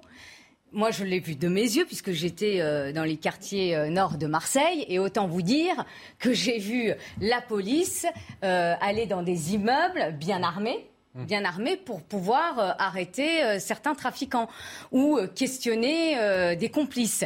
Donc la police rentre dans ces On quartiers. voit dans Bac Nord, ça existe. Mais oui, ça existe. Bien sûr que c'est c'est pas simple, c'est dangereux même pour la police. C'est un sacré sacerdoce, mais dire que la police ne rentre pas dans ces quartiers. C'est faux et je le- je l'ai vu de mes yeux. Euh, deuxièmement, euh, je partage votre avis quand vous dites qu'il y a le temps court et il y a le temps long. Le temps court où, euh, bien sûr, bien le gouvernement fait du mieux qu'il peut. Et d'ailleurs, je rappelle que la loi euh, contre le trafic de drogue, enfin contre les stupéfiants, est la plus répressive d'Europe. Mais c'est- compliqué, c'est compliqué. Donc on parlait des trafiquants de drogue, on parlait des consommateurs. Il y a une amende qui existe concernant euh, les, les consommateurs euh, de stupéfiants. Voilà, faut, le, le- le combat, j'allais dire, contre le trafic de drogue est complexe. Vous avez aussi des trafiquants de drogue qui sont Oui, mais ça, surarmés. aujourd'hui, ça, aujourd'hui, les Français ne vont pas l'entendre. Ils- ils- Oui, oui, mais en tous les cas, veulent veulent- C'est terrible. Hein. Ils veulent certes pas l'entendre, mais vous avez un gouvernement, le ministre de l'Intérieur l'a annoncé, où vous avez entre Paris et l'Île-de-France 123 points de deal qui ont été euh, qui ont été fermés. Vous avez une plateforme, ouvert vous avez une plateforme. euh, qui, euh, qui, est bas- enfin, qui est située au niveau du, du ministère de l'Intérieur, où chacun euh, peut dire bah, à côté de chez moi, il y a un trafiquant, enfin, il y, a du, il y a du trafic de drogue, est-ce que vous pouvez regarder? Tout ça pour dire que dire que rien n'est fait, c'est faux. En termes mais d'efficacité, je sais pas. Là. hein. Pardon En termes d'efficacité, je sais pas. Non, mais en termes d'efficacité, bah, je vous dis, c'est assez, complexe. Enfin, On demande à parlait. Grégory Joron, hein, je, je sais pas. La difficulté des points de deal, c'est ça, c'est vous l'avez dit, c'est pour combien de combien de, de, de, de- de- qui sont qui, qui reprennent vie juste à côté à quelques un et un à, deux à qui quelques, à quelques mètres. C'est une sûr. réalité. Un point de deal euh, qui tourne bien en plein Grenoble par exemple, c'est 30 000 euros par jour. Euh, donc vous voyez les enjeux. Euh, Quand vous en avez euh, 10, 15, 20 dans la ville, euh, forcément, pour ceux qui tiennent ce territoire-là, c'est une manne financière. Encore une fois, c'est ça le sujet. C'est que euh, vous avez un confinement, le, le trafic s'adapte, vous avez des, des, des, des Uber, des livreurs euh, Uber Sheet, euh, vous avez euh, aujourd'hui euh, 10 barrettes achetées et la 11e offerte. On a vraiment un trafic qui, qui, euh, qui, qui, clairement. des affiches. euh, C'est- oui, mais ça devient, c'est un vrai commerce. Une ville avec Attendez, Moi, je pense qu'il faut, il y a- il faut pas se voiler la face, parce qu'on le sait tous. En fait, quand on sort des plateaux télé, on- tout le monde euh, euh, sait de quel est la- le sujet. C'est qu'en réalité, euh, le, ce gouvernement, les précédents, c'est pour ça que j'attaque pas spécialement celui-ci. C'est le cas des précédents. Il y a une responsabilité collective. A peur des banlieues a peur des banlieues. Donc vous dites ils, ils y vont euh, partout. Euh, moi, les policiers, c'est vrai, les policiers et gendarmes que je- avec lesquels je parle me disent euh, c'est pas la peine de commencer à dire faut envoyer l'armée ou je sais pas quoi. On a les moyens d'agir. Le problème, c'est qu'on n'a pas les ordres pour le faire. On n'a pas les ordres pour le faire parce que il y a une trouille bleue de voir euh, Ah, euh, les banlieues s'enflammer. Moi, enfin, en tout cas, tous les policiers que j'ai vus m'ont dit ça. Et, et parallèlement, en bout de chaîne, il y a la justice qui rend ce métier un tonneau de da- des Danaïdes. C'est-à-dire que. oui, c'est les voilà. collègues vident la- vident l'océan avec une petite cuillère. Exactement. La réalité, c'est que, le- que le- les stupes, c'est 3 milliards et demi de chiffre d'affaires. Et que on sait que globalement, C'est euh, intégré ces au 3 PIB, milliards- hein, je le rappelle tout le temps. 3 milliards, 50% ces du trois- ces 3 milliards et demi euh, font vivre des familles entières, notamment dans des bailleurs sociaux qui vous diront qu'ils sont payés en liquide. Le liquide, il n'arrive pas de nulle ça, part. Donc ça, tout le monde s'en Et satisfait. non, Bon, c'est pas ce que je dis, justement, euh, et c'est vrai, ouais. et c'est vrai. Et je suis, je suis d'accord avec vous.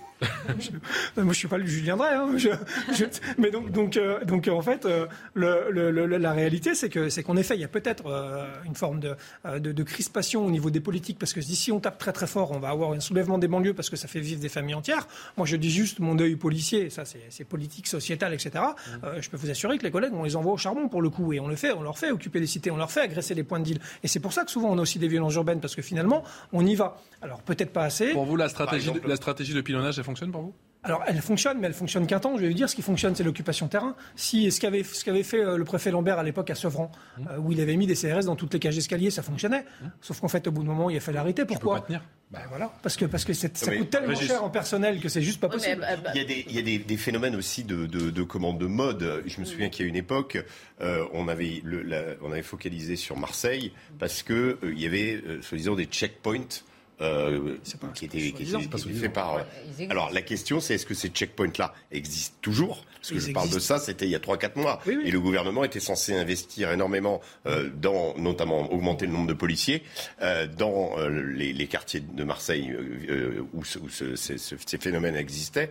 Euh, il y avait également Grenoble où on avait vu aussi des dealers euh, et avec avec des drones nous expliquer leur la- c'était la foire au la foire à la drogue. hein, on avait avec, euh, voilà. avec les prix, bien sûr. Donc tout ça, est-ce que Oui. tout ça a été démantelé Est-ce que tout ça existe encore Et quelle a été l'e- l'effectivité? Parce que c'est souvent des mesures, et ça je suis d'accord avec, euh, avec Gabriel, c'est-à-dire qu'il y a, y a d'abord la, question en effet que les banlieues font peur, mais il y a aussi euh, l'effet de manche, c'est-à-dire, euh, allez, on, va investir tant, il y avait eu un grand plan sur Marseille. On n'en a plus entendu parler, il me semble-t-il. Le, le président, souvenez-vous, était même descendu à Marseille, ce qui était exceptionnel, parce que d'habitude il y a toujours eu des plans pour Marseille, mais c'était toujours les premiers ministres. Souviens Emmanuel Valls, etc. Là, le président était venu en disant vous allez voir, il va y avoir des résultats. Est-ce qu'il y a eu des résultats?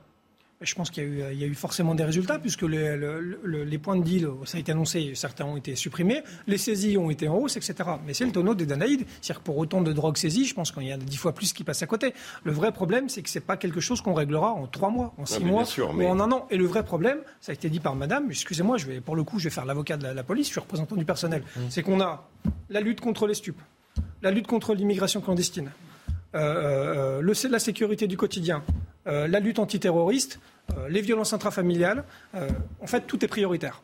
Et aujourd'hui, on a juste, on a juste simplement euh, des effectifs qui remontent au niveau qu'on a connu de 2012, sauf que depuis, les risques ils sont multipliés par je ne sais pas combien sur tous les sujets. Que euh, la population, la démographie, elle a aussi augmenté et que finalement, le nombre de policiers, je pense que malheureusement, il n'est encore pas assez élevé. Ou alors on priorise pas assez bien. Alors après, évidemment, il y a la chaîne pénale qui est aussi malade, etc. On l'a déjà dit. Mais pour autant, l'action policière, tout nous est démontré comme, comme étant une priorité. Et honnêtement, je peux vous assurer, on ne peut pas être partout. Et Grégory Joron, vous pouvez nous confirmer ce soir que c'est bien Laurent Nunez qui va remplacer Didier Lallemand? Vous confirmez, je ne suis pas dans le secret des dieux. Euh, c'est ce qui devrait se passer au Conseil des ministres euh, demain. Il devrait normalement. Confirmer normalement au Conseil des ministres. Et ce serait le bon casting? Bah, Homme de confiance du président, avec un gros CV. Moi, euh, je l'ai connu. Je l'ai connu, connu, à la préfecture de police quand il était directeur de cabinet. Je l'ai connu secrétaire d'État, secrétaire d'État pardon, mhm. auprès de Christophe Castaner. Partout où il est passé, il a fait l'unanimité parce que c'est un homme de dialogue euh, assez professionnel. Euh, il n'y a pas de raison qu'il ne remplisse pas euh, la tâche en termes de, au niveau de la préfecture de police. En tout cas, nous, si c'est le cas, si ça arrive demain, on voit ça plutôt d'un bon oeil. Ce serait, Najwa El été dans la continuité au final de Didier Lallemand ou ce sera en rupture totale avec ce qui a été fait par le passé, sachant qu'il y a eu quand même quelques polémiques avec le préfet Lallemand mais en tous les cas, ce, qui, ce qui était reproché à Didier Lallemand, c'est notamment euh, sa stratégie du maintien de l'ordre. Et on se souvient des Gilets jaunes. Donc, euh, ça, ou même le Stade de France encore, hein, plus récemment. Et, et plus récemment, euh, le, Stade de France. Et puis aussi les petites phrases désagréables que je ne vais pas répéter sur, ce, sur, ce, sur ce, plateau. Mais tout ça pour, pour dire que si c'est si bien confirmé, Laurent Nunes a une et vous le rappeliez une expérience où en général il a plutôt fait euh, l'unanimité puisqu'il a été euh, ancien directeur général euh, de la sécurité intérieure, il a été secrétaire d'État auprès du ministre Monsieur Castaner. Et les vous étiez plutôt euh, satisfait, non Syndicats et policiers. Euh, donc, euh, Rapidement, Régis. Moi, je pense que oui, c'est un, une rupture de style totale. on est quand même avec quelqu'un qui est un expert, notamment en terrorisme. Mm. C'était ses occupations auprès d'Emmanuel Macron depuis deux ans. donc, c'est quelqu'un qui, je pense, qui, a, qui s'est aussi illustré à la suite des attentats du, de, de, novembre 2015 comme voilà quelqu'un qui est spécialisé dans le terrorisme, qui est quelqu'un qui a un profil d'un vrai professionnel et qui ne sait jamais singularisé par des petites phrases comme euh, en effet euh, le préfet l'allemand avec vous contre euh, vous êtes contre nous, nous on est contre. Enfin bref, des choses stigmatisantes et, et puis surtout, surtout moins d'arrogance, je pense. Allez, vous restez avec nous dans un instant la situation des incendies, notamment en Gironde. Conférence de presse à suivre de la préfète Fabienne Bouchot, la préfète de Gironde Nouvelle-Aquitaine. Vous restez avec nous. À tout de suite. Priorité au direct avec cette conférence de presse depuis la teste de bûche avec le sous-préfet d'Arcachon.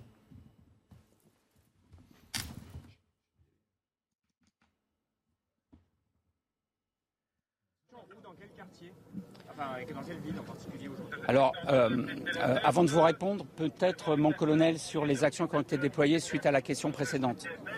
Oui, alors euh, vous parliez de guérilla et c'est vrai que sur les phases où nous sommes actuellement euh, et celles où nous étions la nuit dernière, effectivement, le, terme est complètement approprié puisqu'effectivement, euh, dès lors où, nous avons une interface euh, forêt-habitat qui est, qui est assez, assez ténue, en fait, eh il faut effectivement aller maison par maison, quartier par quartier, pour établir des lances dans, tout, dans l'ensemble du, du périmètre de façon à ce que le, le, feu ne puisse pas rentrer et que nous ayons les, moyens de lutter contre un début de, de feu de maison si, si malheureusement le, le, feu venait à toucher effectivement une des habitations. Les dont je suis, il y a une chose qu'on a du mal à comprendre, c'est on attend, on le laisse venir, on ne va plus le chercher.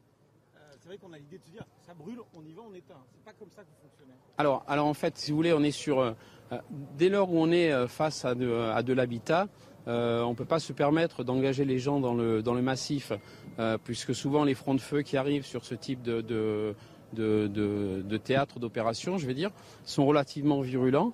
Et la seule technique, c'est effectivement une technique défensive et non pas une technique offensive. Nous avons parfois des techniques offensives pour aller chercher le feu, et vous avez tout à fait raison.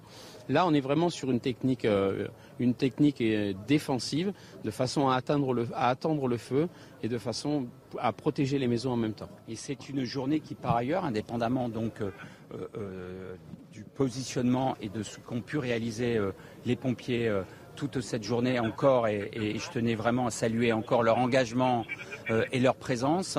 Euh, également énormément euh, d'actions de pare-feu de construction de, pare-feu, d'élargissement des voies pour permettre évidemment aux actions d'appui, création de lignes d'appui, possibilité de circuler plus facilement pour les moyens terrestres.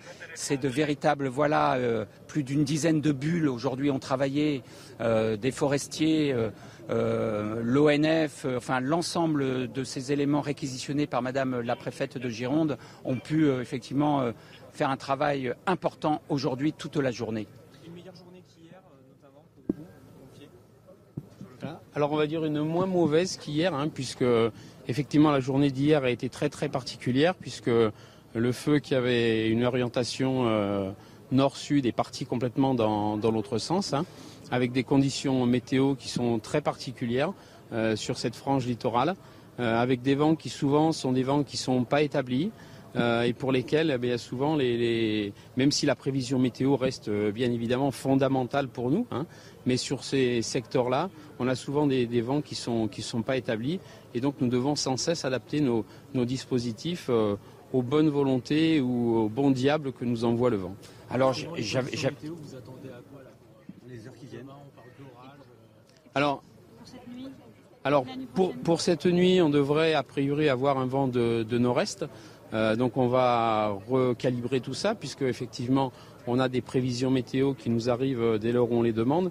Donc là on va très prochaine- pro- prochainement, là, avant de revoir le dispositif pour la nuit, on va effectivement redemander un, point, météo. Effectivement, on a entendu parler euh, d'orage. Euh, Est-ce qu'on aura un peu de pluie? On l'espère. Euh, dans le cas contraire, on aurait des orages dits orages secs, c'est-à-dire sans pluie. Et ça, on l'espère pas trop parce qu'effectivement, pour nous, euh, c'est générateur souvent de, de grosses bourrasques de vent.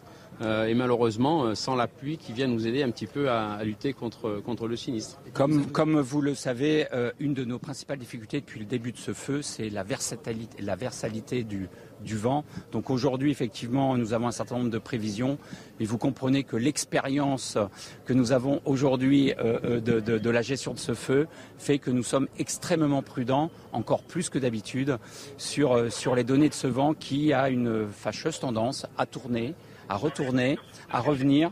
Et je peux vous dire que nous sommes euh, aujourd'hui euh, euh, en capacité de nous, de nous adapter vraiment à la situation que nous vivons. Alors, une question tout à l'heure m'a été posée sur les évacuations. J'y suis un petit peu revenu ce matin. Mais cette journée n'a pas été le théâtre de nouvelles évacuations. C'était quand même un élément qu'il euh, qu'il convenait aussi euh, d'indiquer. Nous sommes toujours euh, à tenir maintenant les mêmes, euh, points. Donc c'est ce que j'indiquais tout à l'heure en début de notre point presse. Mais nous n'oublions pas aussi les autres points. Hein, puisqu'il y a notamment le sud, mon colonel, avec euh, euh, un certain nombre de- de- de, euh, d'indications, d'actions que nous menons pour éviter que ce feu puisse évidemment continuer sa route sur, sur les Landes avec un pare-feu bien en contrebas au cas où il devait, il devait poursuivre sa route. Un élargissement d'ailleurs de ce pare-feu avec une activité notamment des bulldozers extrêmement importante. Peut-être de ce point de vue-là, mon colonel, peut-être des précisions? Oui, alors ce pare-feu, il est, euh, il est au sud du chantier, d'accord Euh, Cela dit, euh, et Monsieur le Préfet a tout à fait raison, euh, nous sommes en train de travailler pour en faire un petit peu sur euh, toute la périphérie, je vais dire, du, du sinistre, euh, puisque le vent qui avait une première orientation, une seconde dans un, un second temps, rien ne nous dit qu'il ne peut pas rechanger de sens. La preuve en est, c'est qu'aujourd'hui, on a de nouveau un vent de nord, donc qui va repousser effectivement le, le- le feu dans le, dans le sud du chantier, à savoir euh, en direction, de, euh, en direction du département des Landes. J'ai pas dit dans les Landes, hein, j'ai dit en direction du département euh, des Landes, effectivement. Voilà, donc l'idée, c'est vraiment aujourd'hui de, de, de se faire des, des, des- des contours de feu qui sont importants, de se faire également des, des pénétrantes pour aller justement le chercher. Euh, là, on rentre dans les techniques offensives, justement, ce que vous disiez tout à l'heure, pour aller le chercher, justement, euh, dès lors où il n'est pas euh, à la limite même d'une voie carrossable ou d'un chemin déjà praticable. Peut-être revenir aussi, nous avons toujours un bilan, je ne l'ai pas dit en début, mais, c'est aussi important de le repartager ensemble. Toujours aucune victime, toujours aucun blessé. Ce sont vraiment, vraiment des motifs de satisfaction qu'on partage tous, hein, par aussi ce formidable travail des professionnels que sont les pompiers, mais aussi de l'ensemble de l'ensemble des actions qui sont menées et de, et de cette stratégie qui vaut d'ailleurs euh, ici comme euh, euh, sur l'autre feu, hein, qui est les évacuations préventives. je pense que ces évacuations, elles sont d'autant plus acceptées qu'elles permettent d'évacuer sans précipitation, ce qui a encore été le cas cette nuit. Où les choses se sont déroulées sans précipitation. C'est extrêmement important pour éviter effectivement la panique qui n'a pas lieu d'être. On évacue parce que on estime qu'il y, qu'il y a trop d'incertitudes par rapport au vent, par rapport au feu qui se déplace. Alors évacuons pour permettre de travailler ensuite en toute sécurité pour l'ensemble de nos concitoyens qui y habitent. Et évidemment, il y a un élément important. Euh, ce qui compte aussi avant tout, c'est la protection de ceux qui luttent contre le feu. Donc nous avons plusieurs, euh, plusieurs stratégies. C'est celle évidemment en premier lieu euh, de défendre la sécurité de ceux qui luttent contre le feu, notamment les, les pompiers et puis euh, évidemment d'identifier les points sensibles pour permettre de tenir, ce qui a encore été le cas aujourd'hui sur l'ensemble de nos zones, même si le feu n'est jamais très loin des zones d'habitation, je tiens à le dire. C'est pour ça que nous sommes extrêmement prudents. Nous sommes encore intervenus en proximité euh, de la ligne de feu sur, euh, sur, sur le bourg de Cazaux, encore aujourd'hui. Nous n'étions pas loin ni du Pilat-sur-Mer, ni des Miclos, ni de la zone artisanale. Mais mais nous y sommes, nous tenons et nous n'avons pas à ce stade à envisager d'autres évacuations, mais je reste évidemment prudent parce que hier, à, ce même micro, Madame la préfète n'envisageait pas non plus d'autres évacuations. Donc c'est vraiment ce qu'il faut, mais on se voit maintenant depuis quelques jours et je peux vous assurer que notre vigilance, elle est extrême. Il y a ce qu'on subodore, il y a les prévisions qui sont celles que nous avons, et puis il y a cette vigilance de terrain pour nous permettre de nous adapter, pour nous permettre de prendre les meilleures décisions possibles en anticipation, pour nous adapter à ce feu qui est d'une grande versalité et qui est aujourd'hui à plus de 7000 hectares. Je reviens une demi-seconde sur les pare-feux. Vous êtes en train de les élargir parce que vous avez un saut de feu, on nous expliquait ce matin, peuvent faire 400 mètres, presque 1 km. Euh, c'est une espèce de champion olympique à ce moment-là quand même. Sur, hein. sur, sur ce feu-là, on a effectivement eu quelques sautes à 3 voire 400 mètres, mais avec des conditions de vent encore plus extrêmes que ce qu'on a connu aujourd'hui.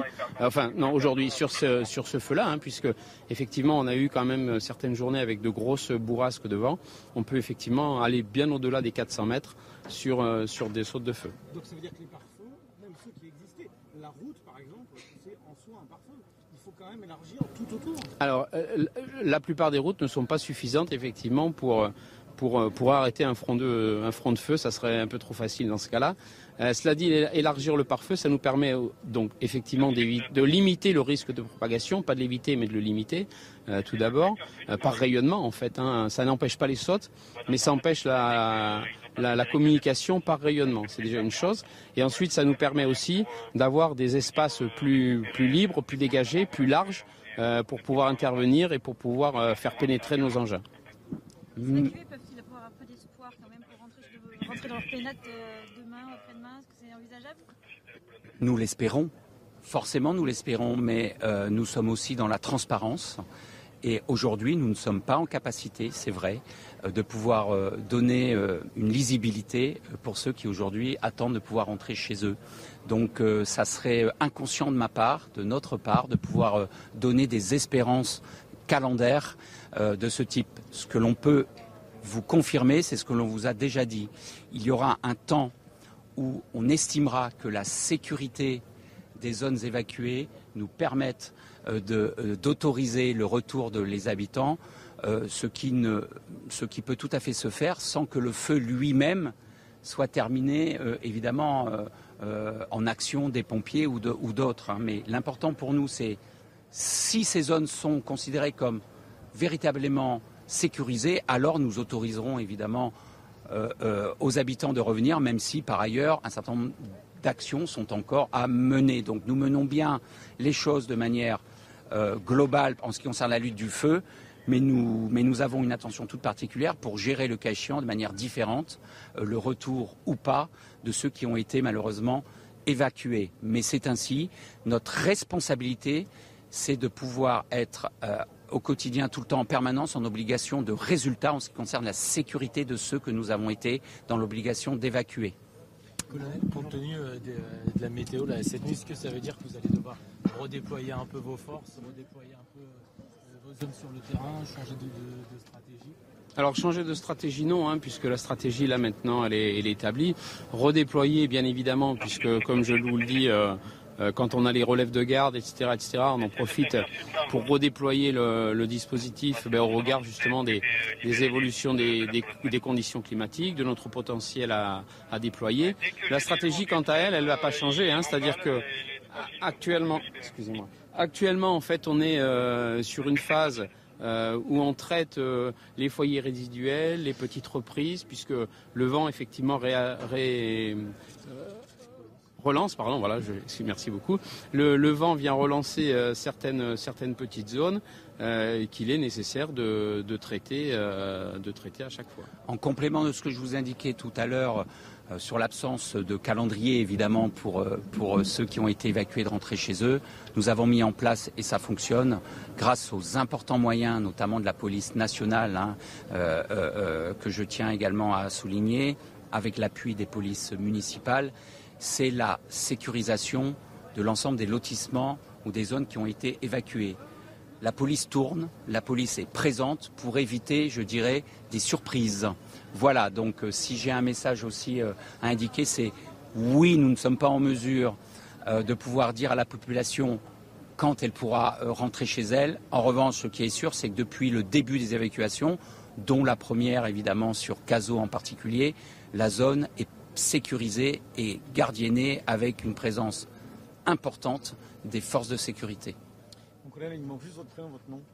Je suis le lieutenant-colonel Fabrice Solas, le chef du groupement territorial Sud-Ouest. C'est AULAS. Merci à vous, messieurs, dames.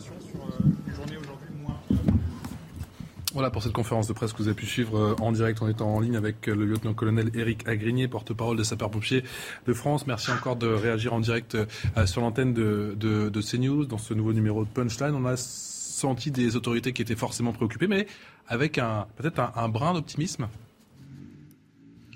Ah oui, il vaut mieux, il faut toujours regarder les, points positifs, mais forcément une, une- certaine prudence bien logique par rapport à, à- la gravité et l'importance de cette situation. Il ne faut bien évidemment prendre aucun risque euh, pour les populations, puisque l'objectif, euh, encore une fois, euh, du, directeur des opérations de secours, du commandant des opérations de secours, a toujours été, et c'est bien logique, la préservation des personnes. Le zéro victime est, atteint et, il faut souhaiter qu'il reste atteint jusqu'au bout de ce dramatique incendie. Et donc, euh, il est tout à fait normal que Monsieur le sous-préfet prenne toutes les précautions qui s'imposent avant de donner euh, la consigne de pouvoir regagner euh, le domicile pour les gens qui ont été évacués. Près de 20 000 hectares qui ont été brûlés, on le rappelle, en Gironde cela en l'espace d'une semaine. Les pompiers sur place disaient qu'ils allaient garder la, la même stratégie. Est-ce que vous êtes surpris? Non, parce que la stratégie, encore une fois, est la bonne. Lorsque euh, on a euh, affaire à un feu de cette puissance et de cette étendue, on a des surfaces maintenant qui vont, euh, c'est une question de, minutes ou d'heures, dépasser les 20 000 hectares sur les deux feux cumulés. On est face à quelque chose de colossal, donc il faut être euh, méticuleux, être très humble et garder le sens des priorités préserver les personnes, préserver les troupes. Bien évidemment, les, femmes et les hommes qui luttent contre cet incendie s'engagent beaucoup. Euh, Et depuis une semaine, c'est très long. Il faut rappeler que les conditions sont toujours extrêmes, même si la température a baissé un petit peu aujourd'hui. Il faut penser aussi que dans la durée, l'accident peut arriver. Donc, c'est euh, le souci de chaque chef à, son niveau d'intervention euh, d'être extrêmement prudent sur l'engagement des femmes et, des hommes qui ont à cœur de venir à bout de ce sinistre, préserver tout ce qui est préservable. Euh, et donc, c'est ça cette stratégie et c'est tout à fait normal qu'elle soit maintenue. On écoute Ronan Lostic, effectivement, le sous-préfet d'Arcachon. C'était en début de conférence de presse. Comme vous le savez, on a plusieurs zones, euh, plusieurs zones d'habitation euh, évacuées, hein, plus de plus de 10 000 évacuations ces dernières 24 heures, ce qui fait en tout plus de 20 000 20 000, évacués ici sur, sur le feu de la Thèse de Bûche, sur environ 36 750 personnes évacuées sur les, sur les deux feux. Donc aujourd'hui, notre principale stratégie est évidemment de, de tenir et de faire en sorte que le feu n'arrive pas aux habitations. Nous avons euh, effectué nos, euh, nos, évacuations préventives et nous en sommes tout à fait euh, satisfaits parce qu'aujourd'hui, cela occasionne une certaine sérénité tout de même dans la manière de lutter contre, ce feu. Et je peux vous dire que les moyens sont aujourd'hui extrêmement concentrés et répartis pour la protection de ces zones-là. On a vu tout à l'heure en traversant notamment les Miclos le dispositif, on a presque l'impression que c'est un dispositif de guérilla. Il y a un camion ou plusieurs camions, des hommes autour des maisons et qui attendent parce que l'ennemi est assez imprévisible. C'est pas un front avec une autre ligne de front en face, quoi. Non, non, c'est vraiment, euh, c'est vraiment une présence de pied, de pied à pied, une adaptation euh, des forces à la situation. Nous sommes là pour attendre, pour attendre et presque d'être au combat. Hein. C'est un petit peu, un petit peu ce qu'il faut se dire, mais, mais c'est la réalité aussi. Je vais peut-être laisser d'ailleurs, de ce point de vue-là, mon colonel, vous laisser peut-être euh, rentrer dans les détails. Mais oui, oui, nous sommes prêts, nous sommes prêts au combat, au combat contre ce feu. Et euh, c'est aujourd'hui, c'est aujourd'hui qu'il faut encore plus hier, encore plus pardon aujourd'hui que demain, euh, euh, de se tenir prêt pour protéger ces points sensibles que sont aujourd'hui l'ensemble des habitations que nous avons et des résidences que nous avons pu évacuer. Lieutenant-colonel Agrégnier, il faut dire effectivement ces mots très importants. Nous sommes aujourd'hui en capacité, d'après le, le sous-préfet d'Arcachon, de nous adapter. Oui, c'est ce qu'ont fait hein, les, sapeurs-pompiers. Ça a été dit quasiment à, chaque interview. Alors, bien évidemment, les conditions en une semaine, elles ont changé quasiment tous les jours. Euh, d'ailleurs, ça a été euh, évoqué euh, soit par les représentants de la préfecture, soit par les différents commandants des opérations de secours qui se sont succédés. Adaptation permanente, notamment par rapport à ces vents qui ont changé de direction à plusieurs reprises et même parfois plusieurs fois dans la même journée où euh, à, chaque fois le dispositif est réadapté, on est obligé de modifier l'emplacement de ces troupes pour préserver un quartier euh, plutôt qu'un autre par rapport à ces changements de vent, c'est de l'adaptation permanente. Ça fait partie des choses que l'on envisage, que l'on apprend en formation, euh, ces fameuses protections de points sensibles qui sont euh, en permanence réalisées par les équipes à l'aide, bien sûr, des, moyens aériens qui, soutiennent également ces, ces, forces au sol pour la préservation des personnes et des biens. Est-ce que vous pouvez nous en dire un petit peu plus sur il en a été question, effectivement, vous l'avez évoqué, l'élargissement de ces pare-feux, notamment pour préserver les landes. Oui, mais ça fait partie des, techniques. Hein. Vous savez que pour lutter euh, contre des feux d'une telle ampleur, euh, il y a tout un tas de techniques qui sont à la disposition du, commandant des opérations de secours et euh, à lui d'adapter, encore une fois, par rapport au terrain, par rapport aux conditions météo du moment, à la topographie, à la à la consistance de la forêt par certains endroits un certain nombre de techniques. La, suppression de combustible par euh, la création de pare-feu est une des techniques qu'il faut bien évidemment utiliser dès lors qu'elle est possible. Elle, est, euh, elle fait partie de la stratégie globale et c'est normal que ce type de technique soit bien évidemment utilisé. Merci beaucoup euh, à lieutenant-colonel Agrigné d'avoir répondu encore une fois en direct à, nos questions sur CNews. On prend la direction de la thèse de Debuche. Vous l'avez vu il y a quelques instants, effectivement, en direct, cette conférence de presse avec le sous-préfet d'Arcachon, euh, Ronan Lostic. Bonsoir, monsieur le sous-préfet. Merci beaucoup d'être euh, avec nous. On a senti je ne vais pas dire comme un ouf de soulagement, mais on a l'impression que cette bonsoir, que cette journée a été un poil plus favorable pour les soldats du feu. Est-ce que je me trompe? Nous avons 7000 euh, hectares de feux qui ont euh, brûlé euh, ce soir. Nous avons effectivement sur nos, évacuations aujourd'hui, dont la dernière qui, qui s'est déroulée hier dans, dans la nuit. nous avons la satisfaction effectivement ce matin, pour cette journée en tout cas, de ne pas avoir eu d'habitation touchée. Donc ce qui effectivement signifie de ce point de vue-là que euh, l'ensemble des moyens et des actions qui ont été mis en œuvre toute la journée ont porté ses fruits. Donc on peut effectivement dire que cette journée euh, a été un petit peu plus favorable que celle de, celle de hier, mais il faut rester évidemment extrêmement prudent. Nous avons un vent euh, très versatile. depuis d'ailleurs le début de l'événement.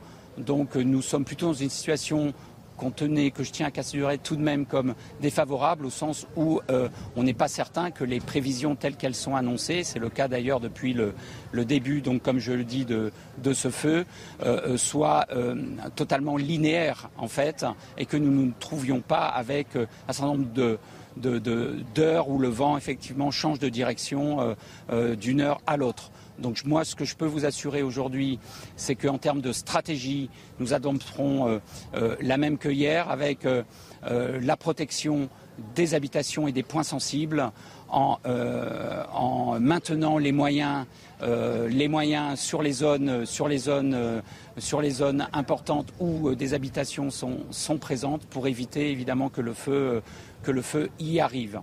Beaucoup de questions en ce moment des dispositifs et du dispositif, mais également des moyens il en était également question effectivement à cet après-midi sur les bancs de l'Assemblée nationale avec cette euh, réponse assez incisive de, Gérald Darmanin. Vous dites aujourd'hui que le dispositif est assez dimensionné et que vous pouvez faire montre d'une certaine agilité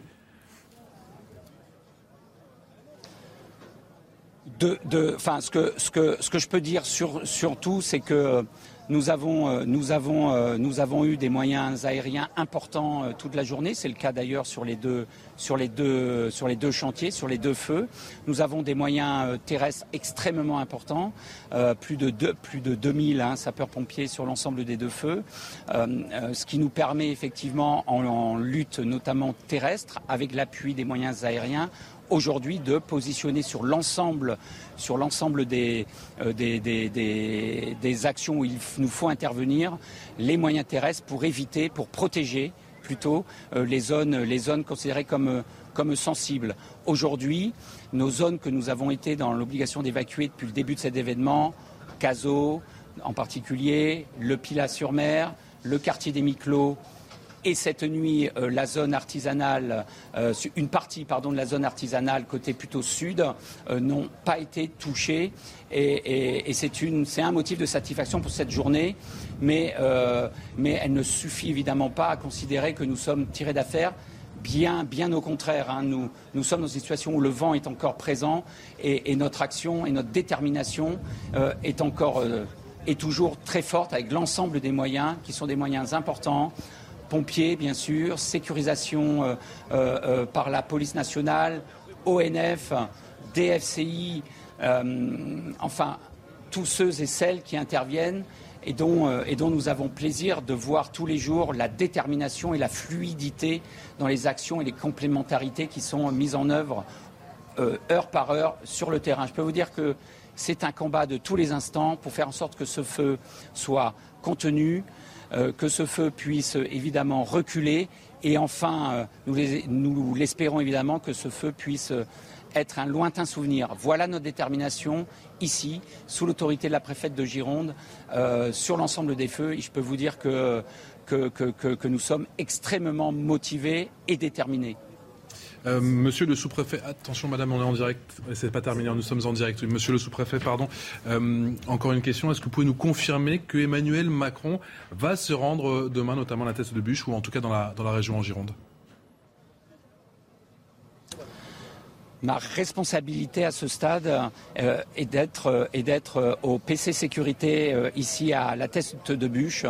Mon énergie aujourd'hui est tournée exclusivement vers vers la gestion et la gestion et, la coordination de l'ensemble des moyens qui luttent qui luttent contre ce feu de 7000 hectares à ce stade et, et c'est la seule c'est la, seule, c'est la seule remarque et les seuls éléments que je peux ce soir euh, euh, vous indiquer. Le président de la République euh, se rend demain à la tête de bûche. Qu'allez-vous lui demander? Je vous rappelle ce que je viens de vous indiquer. Je suis ici au PC Sécurité pour lutter contre, pour participer à la lutte, coordonner l'ensemble des moyens et euh, nous avons passé une journée euh, euh, difficile encore, une journée où nous avons aussi élargi, élargi des routes, élargi des espaces, créé des pare-feux pour aider effectivement à ce que, nous puissions intervenir plus facilement à lutter, contre ce feu qui, qui aujourd'hui, je le rappelle à nouveau, a détruit 7000 hectares. Monsieur le sous-préfet Renan Lostic, à cette heure-là, 18h passé 30 minutes, mais hier nous étions en, ligne effectivement dans Punchline avec Fabienne Bouchot qui avait effectivement la voix très grave et qui était très inquiète de ce troisième front qui était en train de, s'amorcer. Euh, j'imagine qu'aujourd'hui, on ne peut pas crier victoire trop vite bien évidemment, mais c'est un ouf euh, de, soulagement concernant ces deux fronts et au final il n'y en a pas trois. Non, effectivement, c'est un motif de, satisfaction, mais euh, mais cela euh, me permet effectivement de rappeler euh, et d'avoir encore euh, le message de prudence que Madame la, préfète rappelait hier. nous sommes dans une situation où les départs de feu sont, nombreux. Nous, sommes, nous, sommes, dans une situation où la canicule est encore présente, où l'hydrométrie est, plus que faible. Alors oui, soyons tous très prudents, soyons tous citoyens pour éviter ces départs de feu qui, qui, euh, euh, qui, nous pose évidemment un certain nombre de, problèmes, surtout lorsque nous avons à gérer euh, ces deux grands événements, ces deux grands feux aujourd'hui. Merci beaucoup, monsieur le sous-préfet d'Arcachon, d'avoir répondu à nos questions en direct. Renan Lostic au micro de Régine Delfour et de Sacha Robin Pourcé. Nous ont continué à parler, bien sûr, de ces incendies en Gironde, mais pas seulement. Cinq feux importants dans toute la France, a précisé cet après-midi sur les bancs de l'Assemblée nationale un certain Gérald Darmanin. On en parle dans un instant avec nos nouveaux invités en plateau. A tout de suite. 18h passé 32 minutes, la suite de Punchline avec notre nouveau plateau, Alexandre Devecchio. Bonjour. Pas un nouveau venu. Bonsoir, bonsoir Alexandre. bonsoir, je adjoint au Figaro, Charles Consigny. Maître, comment allez-vous? Bonjour, ça va très bien et vous-même? Jusqu'ici, tout va bien. David Guiraud, député la France Insoumise du Nord, bonsoir, merci d'être avec nous. Et Éric Brocardi, bonsoir. Bonsoir. Porte-parole des sapeurs-pompiers de France. On fera un point sur, la situation des feux en Gironde, bien évidemment. Vous avez suivi cette conférence de presse euh, en direct, mais également sur tous les feux en France, avec notamment cinq feux importants qui sont en cours, nous a dit euh, Gérald Darmanin. On verra la carte dans un instant, juste après le rappel des principaux titres de l'actualité avec Vincent Farandès. En Gironde, les animaux sont évacués de la teste de bûche. Les fumées toxiques sont dangereux, notamment pour les animaux du zoo de la ville. Une dizaine d'entre eux n'a malheureusement pas survécu. Le reste a été évacué vers le zoo de Pessac, à Bordeaux. Emmanuel Macron assistera demain à la 18e étape du Tour de France, étape qui se déroulera entre Lourdes et Hautacam. Il viendra notamment saluer les participants et comme le veut la tradition, il montera dans la voiture du directeur du Tour. Et puis l'Union européenne a ouvert aujourd'hui les négociations avec l'Albanie et la Macédoine du Nord en vue de leur intégration dans l'Union. Les deux pays rejoignent ainsi deux autres pays des Balkans, à savoir la Serbie et le Monténégro. Néanmoins, le processus s'annonce particulièrement long. Vincent Fandez, euh, mon commandant, est-ce qu'il y a matière à être euh, optimiste ce soir concernant les, les feux? Alors je parle des feux en Gironde optimiste, il faut garder, euh, toute raison garder par rapport à ce qui se passe aujourd'hui avec des conditions météo qui sont, euh, qui sont extrêmement pénibles. On le dit, on le répète, mais c'est euh, notre, en fait c'est notre difficulté principale. Hein. Il n'y en a pas d'autre. je pense qu'aujourd'hui la population sur place a pleinement pris conscience et pas besoin de revenir là-dessus et parfois même les féliciter aussi parce que certains ont, ont malgré tout quitté leur domicile, quitté leur, leur nid familial pour évacuer dans des conditions de tristesse évidemment et de désolation. Euh, néanmoins, aujourd'hui, euh, voilà, je pense que on, est, va commencer, je l'espère, à entrer dans une autre phase. Ça se lit un peu au travers des lignes. Il y a des méthodes aujourd'hui euh, qui, vont être aujourd'hui nouvellement employées, non pas sur le point de vue tactique, mais sur le point de vue sur le point de vue technique, pardon, mais sur le point de vue tactique. C'est-à-dire que on l'a vu tout à l'heure sur la déclaration au niveau du directeur des opérations de, de secours, qu'il allait avoir une attitude plutôt bien positionnée sur la partie défensive, de manière à attendre le feu, parce que je pense que stratégiquement, il y a aussi à toute raison gardée une possibilité que le vent euh, puisse légèrement euh, se, calmer, que les températures continuent un petit peu à baisser. Il y a une période aussi euh, orageuse qui pourrait éventuellement mmh. se présenter. donc Même ça, si elle raison qu'elle ne soit pas très longue, mais elle n'est pas très longue, mais elle serait potentiellement là, ce qui permettrait à un moment donné de gagner en humidité dans l'air. Donc euh, globalement, l'intensité serait beaucoup moins importante. Donc ce que l'on peut voir, c'est qu'il y a toutes les analyses qui sont faites de leur côté. Euh, ce qui est résumé ici ne correspond peut-être pas parfois dans sa globalité à ce qui se passe évidemment sur le terrain. Euh, ce sont une, conjonction à un moment donné de décisions qui sont prises, qui peuvent amener à une solution globale. c'est-à-dire en gros positionner et continuer à positionner les engins face à des points sensibles pour pouvoir petit à petit essayer de l'atténuer, parce qu'en fonction de là où on arrive, il est bien entendu que la lisière et le front de feu peuvent à un moment donné s'atténuer aussi en raison de l'attaque par rapport à ces points sensibles en positionnant des engins devant. Si je comprends bien, parce que ça a été dit effectivement pendant la conférence de presse par le directeur des opérations, on garde la même stratégie, mais on fait euh, la tactique Exactement. C'est euh, en gros, de toute façon, c'est ce qui va permettre à un moment donné de le ralentir. Je, le dis, on le, massacre, c'est que en termes d'éléments de, de, langage, c'est extrêmement important. C'est euh, cette particularité de positionner les engins en point sensible pour toujours préserver les biens et surtout les familles avant tout. La raison des évacuations, aujourd'hui, elle n'est plus approuvée. Elle a été euh, parfaitement, euh, on va dire, menée. Et euh, on va dire qu'aujourd'hui, c'est grâce à cela qu'on tire un bilan positif sur un bilan humain. Et ça, c'est extrêmement important de le dire. Mhm. L'objectif aussi, c'est de pouvoir connaître et anticiper la meilleure manière dont on va pouvoir tordre le cou à ce feu pour que justement on puisse de suite répondre en termes d'attaque et espérer le fixer à un moment donné. Quels sont les facteurs aggravants On ne cesse de les rappeler. Est-ce que les conditions sont réunies justement pour qu'il y ait un, les, conditions, les conditions qui que la donne change. C'est on, on, va faire entrer un peu plus de l'eau dans le haut du panier la fatigue humaine. Elle est là, elle est bien présente aussi. Il faut rappeler quand même que dessous ces tenues, ça reste des hommes et des femmes qui s'investissent au quotidien, mhm. avec derrière euh, l'énervement qu'il peut y avoir sur le sol. Euh, parce que tout n'est pas simple, tout n'est pas rose. Il ne s'agit pas simplement de se dire, ben, on voit des pompiers arrosés. C'est comme... Non, en fait, euh, c'est extrêmement compliqué parce que les points d'eau commencent à être un petit peu éloignés les uns des autres. il va falloir commencer à continuer à avoir toujours cette euh, comment cette continuité de l'eau, cette alimentation permanente des engins, euh, qui aujourd'hui va commencer un petit peu à, faire souffrir les engins, qui tournent eux à plein régime, et auquel cas nous avons des cases derrière. Donc quand vous êtes en front de flamme, euh, quand vous êtes à un moment donné sur les phases d'extinction et que tout dans votre action vient enrayer par des phénomènes extérieurs, techniques, météorologiques, votre action, et que vous pensez pour autant maintenir votre feu, maintenir votre secteur et qu'on n'y arrive pas, à un moment donné, ça décourage. Mais derrière, la solution, c'est aussi de remettre dans la seringue du personnel neuf, c'est de remettre, continuer à faire une pleine mobilisation et un plein soutien envers les sapeurs. Et ça, on y arrive effectivement à renouveler le, personnel, le personnel neuf, très 2000 pompiers sur place qui travaillent jour et nuit. On peut travailler pendant combien de temps par jour ou, la nuit sur un feu Globalement, on établit sur 48 heures hein, pour être parti plusieurs fois en colonne avec euh, beaucoup de sapeurs-pompiers. Euh, on est déjà parti, qu'on pense déjà à l'après parce qu'on est toujours dans l'anticipation. Donc globalement, c'est du, du 48 heures. Ce qui est très délicat dans ce genre de situation, euh, c'est de retirer du personnel qui a le cœur vaillant euh, pour continuer à la lutte. Mais on est obligé de le faire malgré tout parce qu'il y, y, a le processus physiologique qui rentre en jeu. Même si psychologiquement ils sont capables de se surpasser, on ne doit pas sous-estimer les capacités physiques qui après emmènent des blessures. Or aujourd'hui, 2000 sapeurs-pompiers quand même. Euh, aujourd'hui, nous avons eu quatre blessés. Enfin, aujourd'hui, le nombre, c'est quatre blessés au niveau des sapeurs-pompiers, très léger. Donc, ça veut dire qu'on doit continuer encore sur cette ligne, euh, malgré ce qui s'est passé, malgré cette, on va dire, cette propagation dantesque. Donc, aujourd'hui, voilà, c'est euh, vraiment un multiple facteur. Il y a le facteur humain qui, qui, doit rentrer en ligne de compte.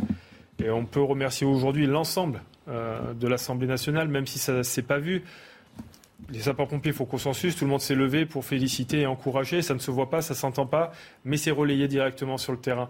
Même si sur le coup, ce n'est pas forcément ce qu'ils entendent ou ce qu'ils perçoivent, eux, ce qu'ils veulent, c'est la lutte et en terminer avec ce feu très rapidement et montrer que toutes leurs actions euh, peuvent être enfin consacrées par une avancée significative sur euh, le sinistre. Mon commandant, c'est vrai que ça fait des jours qu'on se concentre sur la Gironde, mais on n'oublie pas qu'il y a également la, la Bretagne avec là-bas aussi des, feux importants. Gérald Darmanin qui a dit qu'il y avait cinq feux importants en ce moment. On vous montre cette carte où on voit cette multitude de feux qui se sont déclarés eh bien, sur une bonne partie de, la France. Et on se dit que ça va être euh, désormais notre habitude en France et que ça va être de plus en plus, non seulement récurrent, mais peut-être de plus en plus précoce.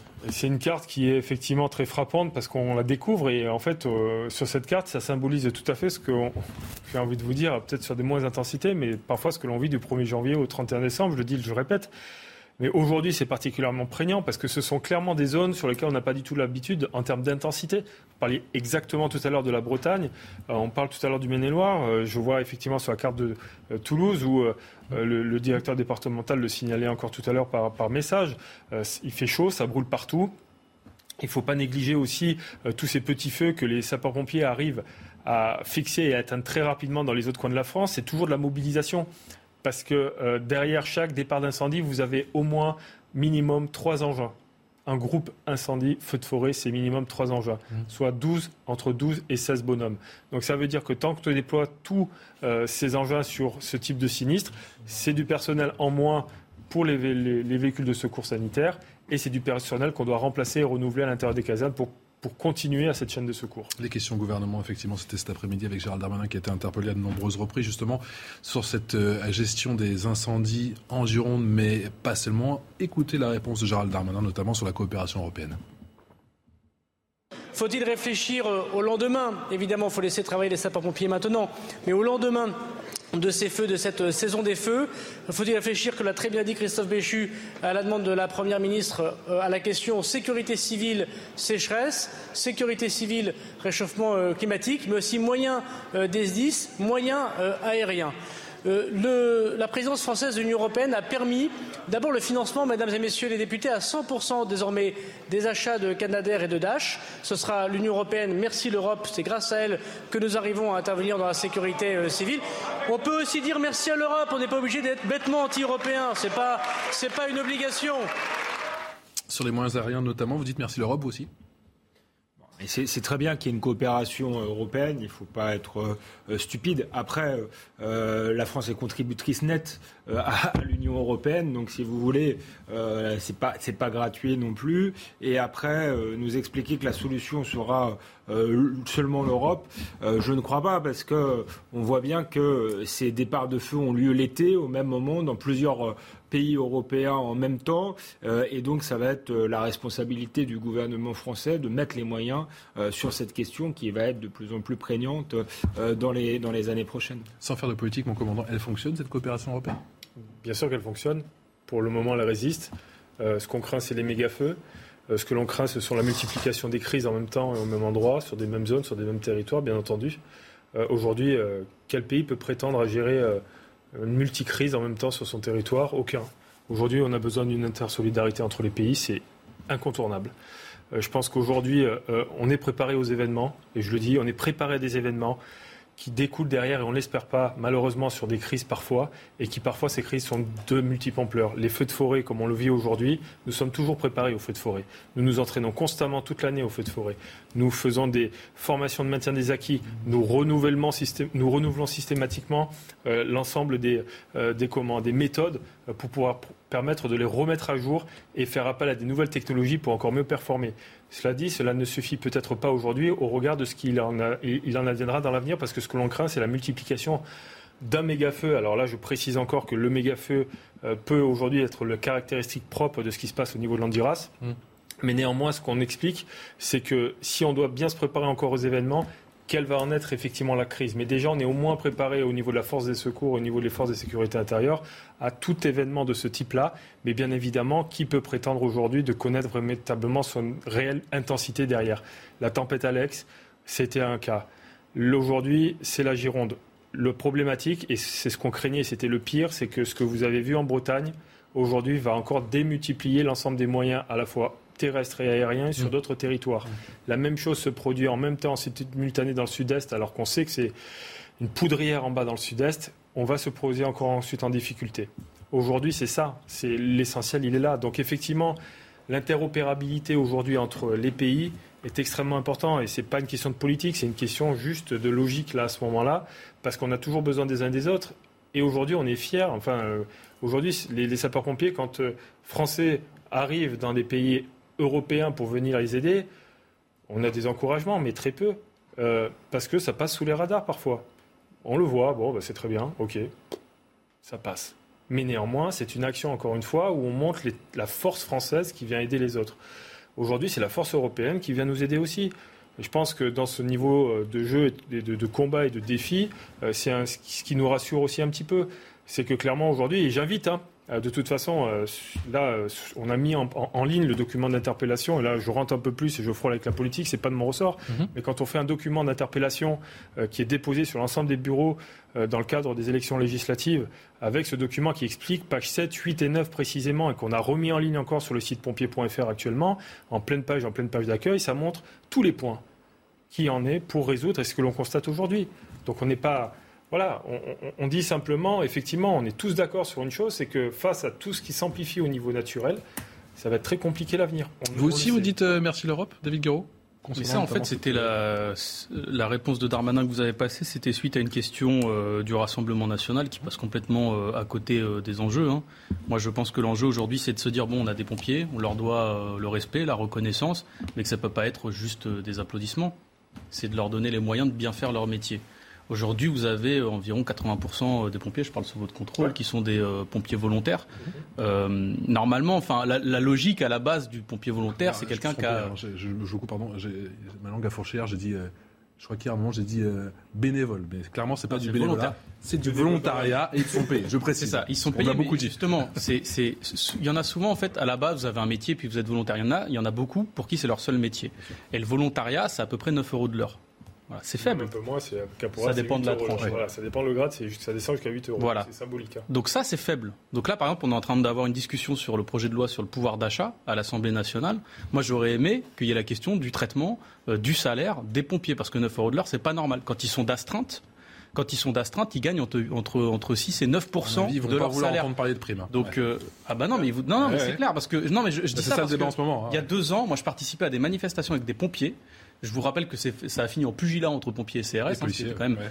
ma- c'est- c'était malheureux, mais moi je comprenais la colère aussi euh, des pompiers, même si les images étaient euh, euh, malheureuses sur la question de la prime de feu, etc. Et Les, les pompiers ont dû en venir aux mains pour se faire aussi entendre du gouvernement, ce qui était quand même terrible. Et donc je- moi, je- moi je dis ça. Euh, on a 80% de volontaires, on n'a pas assez euh, de pompiers euh, professionnels et surtout, on a un nombre des effectifs qui sont à peu près stables depuis, allez, disons 10 ans. Mais le nombre d'interventions des pompiers, lui, il a grandement augmenté. Donc comment est-ce qu'on fait, par exemple, quand on a plus 13% d'augmentation entre 2012 et 2019, mais seulement 3% d'augmentation des effectifs? Eh bien, on se retrouve débordé.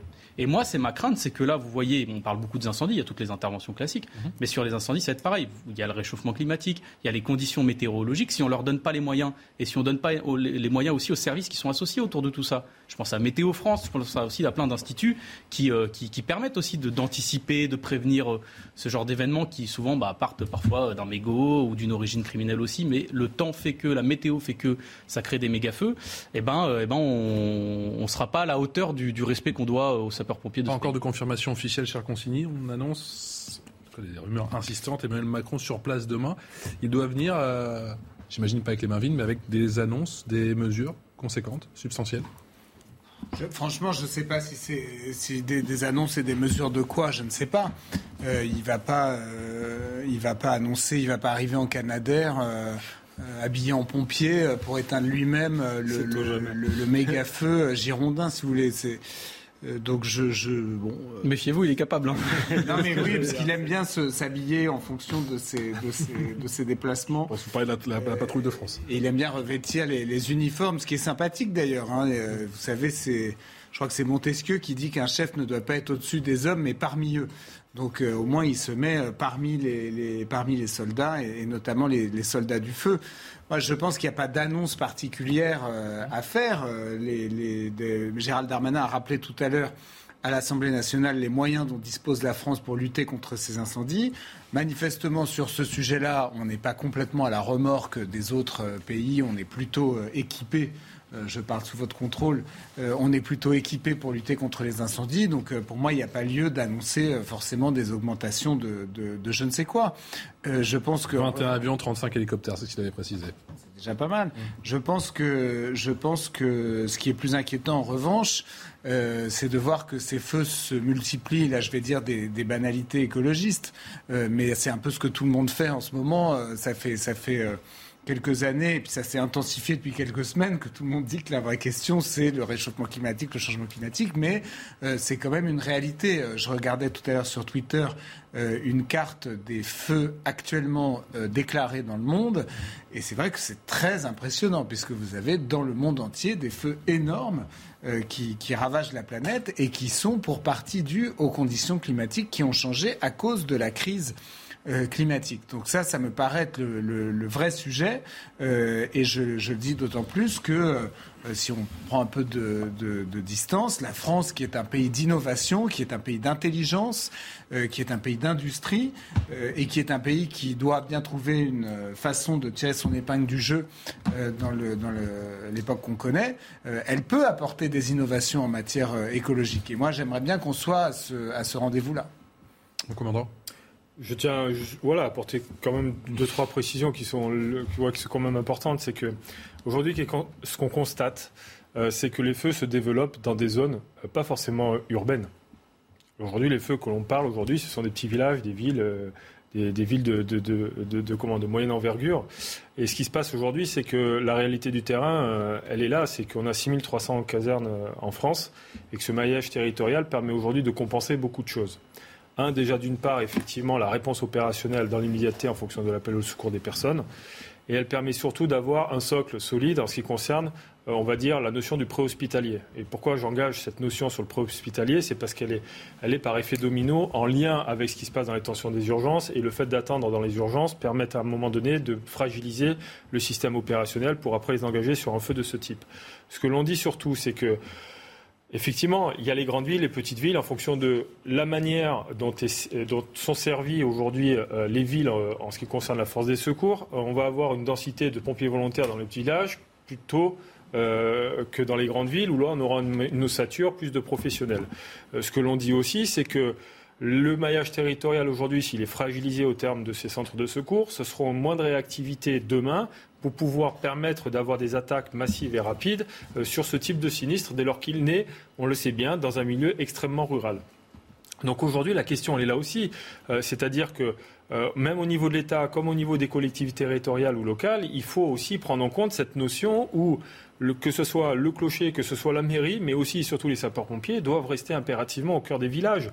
Pourquoi je le dis L'image la plus forte et symbolique, et parce que je la connais très bien, c'est que la tempête Alex, pour l'avoir euh, vue et revue et connaissant très bien le territoire, les seuls aussi qui ont résisté, ce sont les casernes qui étaient dans Bray-sur-Royal, les casernes qui étaient à Tende, les casernes qui étaient à Saint-Martin-Vésubie, et sur lesquelles l'ensemble de la population qui était restée ont pu se raccrocher, ont pu être rassurés. C'est cela aussi qu'on dit de la valorisation du volontariat. C'est continuer à rattacher la population à ce qu'elle a de plus cher, sa propre sécurité et son secours. Allez, vous restez avec nous, on fera un point sur la situation, bien sûr, la, notamment la thèse de bûche, où on rejoindra l'une de nos envoyées spéciales, Régine Delfour. L'autre question, faut-il réintégrer, oui ou non, les pompiers? Non vaccinés Il y en a quand même pas mal. Et puis, on fera un point sur les évacuations avec un évacué qui a donc euh, quitté la teste de bûche il y a quelques heures et il n'est pas vraiment content. Vous l'entendrez. À tout de suite. Voilà une semaine que les feux font rage en Gironde. Merci encore de votre fidélité, les jours qui passent, mais la situation qui ne s'arrange pas vraiment. On en parle dans un instant avec Alexandre Devecchio, lecteur en chef adjoint au Figaro, avec Charles Consigny qui est avocat, avec David Guiraud qui est député La France Insoumise du Nord et avec Éric Brocardi qui est porte-parole des sapeurs-pompiers de France. Tout ça, c'est juste après le journal Les Infos avec vous, Vincent Fandès. Et à la une, l'incendie qui s'est déclaré hier en Bretagne et ce soir fixé. 200 pompiers ont œuvré pour euh, sauver les habitations et certains monuments historiques dans les monts d'Arrée. Voyez ce reportage sur place de Jean-Michel Decaze. Le feu s'est très vite propagé dans les monts d'Arrêt dès lundi après-midi et a pris plusieurs directions sous l'effet d'un vent tourbillonnant. 200 personnes ont été évacuées dans la nuit vers les gymnases de Cisin et Landivisio. Des Bretons qui certes ont déjà vu la lande s'enflammer, mais jamais à ce point. On voyait la fumée et puis le, ciel qui... Euh, on l'a vu après quand on partait, euh, un ruban rouge de flammes. On a vu ça plusieurs fois. La montagne brûlée, mais alors comme cette fois-ci, non, jamais. Ce qui est très rare, c'est plutôt la conjugaison euh, du vent, parce que là, un vent sud, comme ça, qui souffle fort, chaud en plus, sur une végétation très sèche. Euh, enfin voilà, il y a une coïncidence de fait. J'ai jamais vu ça. En 30 ans, c'est la première fois que vous voyez ça. Voilà. Le patron de la Croix-Rouge du Finistère se souvient de 76, célèbre année de canicule. Ça date de 1976 qui avait ravagé une grande partie des monts d'arrêt, mais celui-là est beaucoup plus violent. On arrive déjà à 1600 hectares. On avait un, nuage de fumée très très épais, euh, avec un risque d'intoxication au monoxyde de carbone. Donc par précaution, ils ont préféré, les autorités ont préféré évacuer les, tous les hameaux. Les pompiers du Finistère ont dû faire face dès lundi matin à 32 feux de végétation dans un département réputé plutôt humide. 64 communes ont battu des records de chaleur hier, principalement le long de la façade atlantique. Aujourd'hui, 73 départements sont placés en vigilance orange, risque de canicule. Les, les températures ont dépassé les 40 degrés à Paris, notamment. Et puis on termine ce journal avec, euh, on continue ce journal avec une triste nouvelle. La chanteuse Dani qui est partie hier soir des suites d'un malaise. Elle avait 77 ans.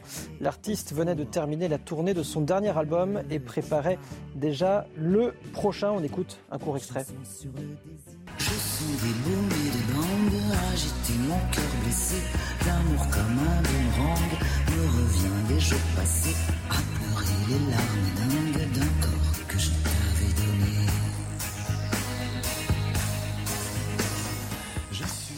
Le Tour de France avec la 16e étape aujourd'hui remportée par le Canadien Hugo Hull, le Danois Jonas Vingegaard garde lui le maillot jaune. Voilà donc pour le Tour de l'actu. Je vous laisse en compagnie de Patrice Boisfer. Merci beaucoup, mon cher Vincent. On vous retrouve dans 25 minutes pour un nouveau point sur l'info. Voilà donc une semaine que les feux, vous le savez, font rage en Gironde. Les jours qui passent et la situation qui ne s'arrange pas encore vraiment. Huitième jour de combat euh, pour tous les soldats du feu sur deux fronts à Landiras et la Teste de Bûche. Avant ça, que le vœu est fort heureusement fixé. Pas de troisième fond. On se rend sans plus tarder du côté de la Teste de Bûche sur le terrain avec l'une des envoyées spéciales de, de CNews. Bonsoir à Régine Delfour et vous êtes euh, au plus près de ce que l'on appelle les, pare-feux qui sont en, en voie d'élargissement, si je puis dire. Oui, bonsoir Patrice. Effectivement, on voulait vous montrer euh, ces pare-feux, ces pare-feux, parce que c'est la priorité euh, ici à la teste de Buge de, de donc d'essayer de, d'élargir. Hein. Donc ils ont coupé volontairement euh, des arbres pour créer cette bande de à peu près 30 mètres jusqu'à jusqu'à nous, de façon à ce que le feu, en fait, le feu se trouve derrière, hein, derrière les arbres. Il est à 800 mètres à peu près. Il est contenu pour l'instant, mais il est très actif. Ce contenu, ça veut dire qu'il ne se propage pas, mais il est très actif. Alors l'urgence ici, c'est de construire des pare-feux. Alors il y a des bulldozers un petit peu partout. Vous les voyez là qui sont euh, actifs. On a vu aussi il y a des convois exceptionnels qui sont en train de transporter euh, des bulldozers parce que, comme le disait euh, le sous-préfet tout à l'heure, c'est vraiment l'urgence. Hein. Ils sont contents d'ailleurs de cette journée où ils ont énormément travaillé sur ces pare-feux grâce à avec les différentes aides, que ce soit des militaires, des sapeurs-pompiers, mais aussi l'ONF. Alors voilà, il y a juste devant nous un, un bulldozer sur un convoi puisqu'en fait ils arrivent en nombre. Hein, c'est euh, l'urgence que nous disait euh, donc le sous-préfet. Euh, aujourd'hui aussi, alors on est passé à 7000 hectares brûlés, hein, ça a un petit peu augmenté, même si je vous le disais, le le feu est contenu. Euh, ce que se félicitait aussi euh, le sous-préfet, c'est qu'il n'y a pas de blessés, il n'y a pas de victimes, euh, les habitations ne sont pas touchées et ça c'est une une chose importante pour pour les autorités. les gens qui sont évacués, on ne sait pas encore quand ils vont pouvoir revenir hein, dans leur, leurs habitations. Je vous rappelle qu'ici à la Teste, c'est plus de 20 000 personnes hein, qui ont été évacuées depuis plusieurs jours. Merci beaucoup Régine Delfour avec les images de Sacha Robin. On va justement rester, euh, si vous le voulez bien, sur ces images en direct qui sont signées Sacha Robin pour CNews. Euh, mon commandant, justement, pour expliquer euh, comment cela marche justement ces pare-feux et, en quoi justement le fait de les élargir peut réduire la progression du feu On évite en fait de donner à manger au feu. les feux tactiques en fait regroupent deux catégories, deux techniques bien précises. C'est à la fois effectivement un pare-feu ou tout simplement un contre-feu et aussi euh, de créer des zones euh, pyro-résistantes ou tout simplement des zones d'appui ou un réalignement, réalignement pardon, des lisières, et auquel cas ça s'appelle des, brûlages dirigés. Donc euh, aujourd'hui, les sapeurs-pompiers, comme d'autres équipes de l'Office national des forêts, sont autorisés à employer ce type de feu depuis que c'est inscrit depuis 2004 depuis dans le code forestier. ce sont des techniques qui demandent beaucoup d'agilité, beaucoup de précision, qui demandent de prendre en compte tous les paramètres, et c'est surtout le COS, le commandant des opérations de secours présent, qui fait appel à ce type de spécialité pour déclencher, et, mais avant tout étudier la faisabilité ou non, qu'il est qu'il est, ce peut en être en termes de résultats. Donc c'est toute une analyse qui peut être faite. Ce qu'on voit aussi, c'est qu'on vient appuyer euh, cette notion de feu tactique avec des moyens lourds comme les bulles qu'on voit à la, télé, euh, ce qui permet nécessairement d'aller plus vite, on va dire, dans la création de ces fameuses zones euh, pyrorésistantes qui vont permettre à un moment donné de couper la progression du feu, puisque pour le feu, pour qu'il s'arrête, il faut enlever un de ces trois côtés, et notamment la partie combustible. Le comburant, malheureusement, c'est le vent. La partie ignition, bah, elle a déjà été donnée par rapport aux flammes et par rapport à l'origine du sinistre. Mais euh, là, aujourd'hui, voilà, ce qui est, important, c'est de ne plus donner à manger pour qu'ils réduisent en intensité et qu'arriver devant les sapeurs-pompiers, ils puissent euh, tout simplement s'éteindre pas par lui-même, mais déjà d'une grande partie. Plus de 2000 sapeurs-pompiers venus de Gironde et de toute la France. C'est sans compter effectivement tous les agents de, de l'ONF, vous venez d'en parler, plus les policiers. Qui coordonnent tout ce petit monde En fait, vous avez un commandant des opérations de secours qui est un sapeur-pompier. Et à côté de lui, vous avez un directeur des opérations de secours. Euh, c'est la particularité aussi euh, du système sapeur-pompier euh, qui montre que d'un côté, l'un donne la direction et l'orientation et la mise en articulation de toutes les entités que vous venez d'évoquer, et l'autre partie au niveau du commandement. Le commandement, c'est c'est ce qui, c'est ce qui est dans le cœur du métier, c'est le, le, fait tout simplement de donner une orientation à l'ensemble des équipes qui sont sur ordre et que, de veiller à ce qu'elles soient strictement appliquées pour aller tous dans une même et seule direction. Euh, dans, ce, dans, ce, dans, dans, cette stratégie euh, hiérarchique, bien entendu, l'enjeu, c'est aussi les communications pour permettre à un moment donné que l'ordre du plus haut soit bien exécuté jusqu'en bas, avec aussi les remontées du bas vers le haut, qui est essentiel pour connaître à la fois les remontées de terrain et la sensibilité du terrain et des porte-lances et des doubles porte-lances, qui sont extrêmement importantes dans le cadre justement de l'évolution du sinistre. Et on a l'information confirmée concernant l'avenue demain, donc en Gironde, concernant euh, le président de la République, Emmanuel Macron, que vous saluez j'imagine. C'est normal, oui, oui. là, il est dans son rôle de, chef de l'État. C'est normal qu'il aille. Euh, euh, au vu de la situation, l'exécutif est sous pression? Non, je pense que l'exécutif n'est pas, est pas sous pression. On ne va pas euh, leur mettre sur la tête les feux euh, non plus. Enfin, ils ne sont pas responsables des feux, mais je pense que c'est le rôle du, du, chef de la nation d'être aux, côtés de la nation, aux côtés des, des soldats du feu, voilà, qui se battent avec beaucoup de courage. Je pense que symboliquement, c'est une présence importante. ensuite, moi, je pense tout de même, c'est peut-être ma, ma, ma, différence avec Charles Consigny, qu'il faut aussi penser l'avenir et que voilà, j'entends aussi les pompiers. Euh, on a rappelé que euh, lors d'une manifestation, ils s'étaient battus avec des CRS, ce qui était une image euh, quand même parce que leur traitement était très faible qu'on est dans un contexte où effectivement ces territoires de la France périphériques, monsieur le rappelait, euh, sont de plus en plus euh, désertifiés, euh, où il n'y a plus de, services publics et où il y a besoin de, casernes de pompiers. Donc il faut que ce, ce, méga feu soit à l'avenir un électrochoc pour que l'État ne se désengage pas, surtout dans un contexte où on nous dit chaque jour qu'il va y avoir le réchauffement climatique et que ce genre de feux vont se multiplier. Donc donc c'est là qu'on attendra l'exécutif par la suite, c'est de, tirer les conséquences de ce qui est en train de se passer aujourd'hui. Est-ce que ce méga-feu appelle à des annonces fortes demain, David Guiraud bah, euh, moi, je pense pas qu'il faille réagir en fonction des événements comme cette actualité. En fait, ça fait des années qu'il y a une attente euh, d'engagement fort. Euh, les, bagarres, soi-disant, entre les pompiers et, les CRS, c'était même pas forcément autour du salaire, c'était autour de la question de la retraite, parce qu'en fait, la prime de feu, si je ne me trompe pas, elle était à 18%. Euh, les pompiers la demandaient à 25% et qu'elle soit intégrée dans le calcul de la retraite, parce que c'était beaucoup ça qui jouait là-dedans. Les pompiers se retrouvaient avec, des retraites assez faibles. Mais ça, c'est qu'un élément parmi d'autres. Quand je dis qu'on on, doit respect et dignité aux pompiers, on doit aussi considérer que, et se rendre compte que les pompiers sont au croisement de toutes les difficultés. Euh, quand on parle de réinvestir dans les services publics, c'est important pour les pompiers parce que typiquement, quand vous avez euh, aujourd'hui euh, pas de médecins dans une localité, dans une, dans une municipalité rurale comme euh, dans une municipalité euh, type quartier populaire. Hein. Euh, c'est les deux. Qu'est-ce qui se passe? SOS médecins, par exemple, ne se déplacent pas dans certains quartiers ou dans certaines ruralités. Bah, qu'est-ce qu'ils font les gens? Logiquement, bah, ils appellent les pompiers. Donc les pompiers arrivent et qu'est-ce qu'ils doivent faire? Ils doivent emmener la personne aux urgences. Ça, c'est un exemple parmi d'autres. Vous avez parlé tout à l'heure de l'ONF, qui est l'Office national des forêts. En 2018, il y avait une manifestation avec plusieurs milliers de forestiers et de citoyens qui déjà à l'époque manifestaient contre la privatisation de l'Office national euh, des forêts. Vous avez en 2020, moi je me souviens, le rapporteur euh, général de, cette partie du budget-là, c'était euh, Éric Coquerel de la, de la de la France Insoumise, de chez nous, qui disait, bah, dans le ministère de l'écologie, en 2020, on a supprimé 947 équivalents temps plein dans le ministère. Et ça se ressent en fait sur, ces, sur, sur tous ces petits organismes qu'on ne voit pas au jour le jour mais le jour où il faut intervenir bah, en cas de feu, etc., bah, vous avez parlé de l'Office national des forêts, c'est pour ça que j'en parle, bah, c'est des appuis qui sont essentiels euh, aux pompiers. Hmm. Et puis je finis euh, là-dessus, ça reste essentiel que les pompiers soient mieux traités, je pense aux pompiers professionnels comme aux pompiers euh, volontaires, et que derrière eux, il ne faut pas oublier que derrière chaque intervention, bah, il y a aussi des agents techniques, les agents administratifs, qui eux aussi méritent d'être titularisés, d'être mieux rémunérés.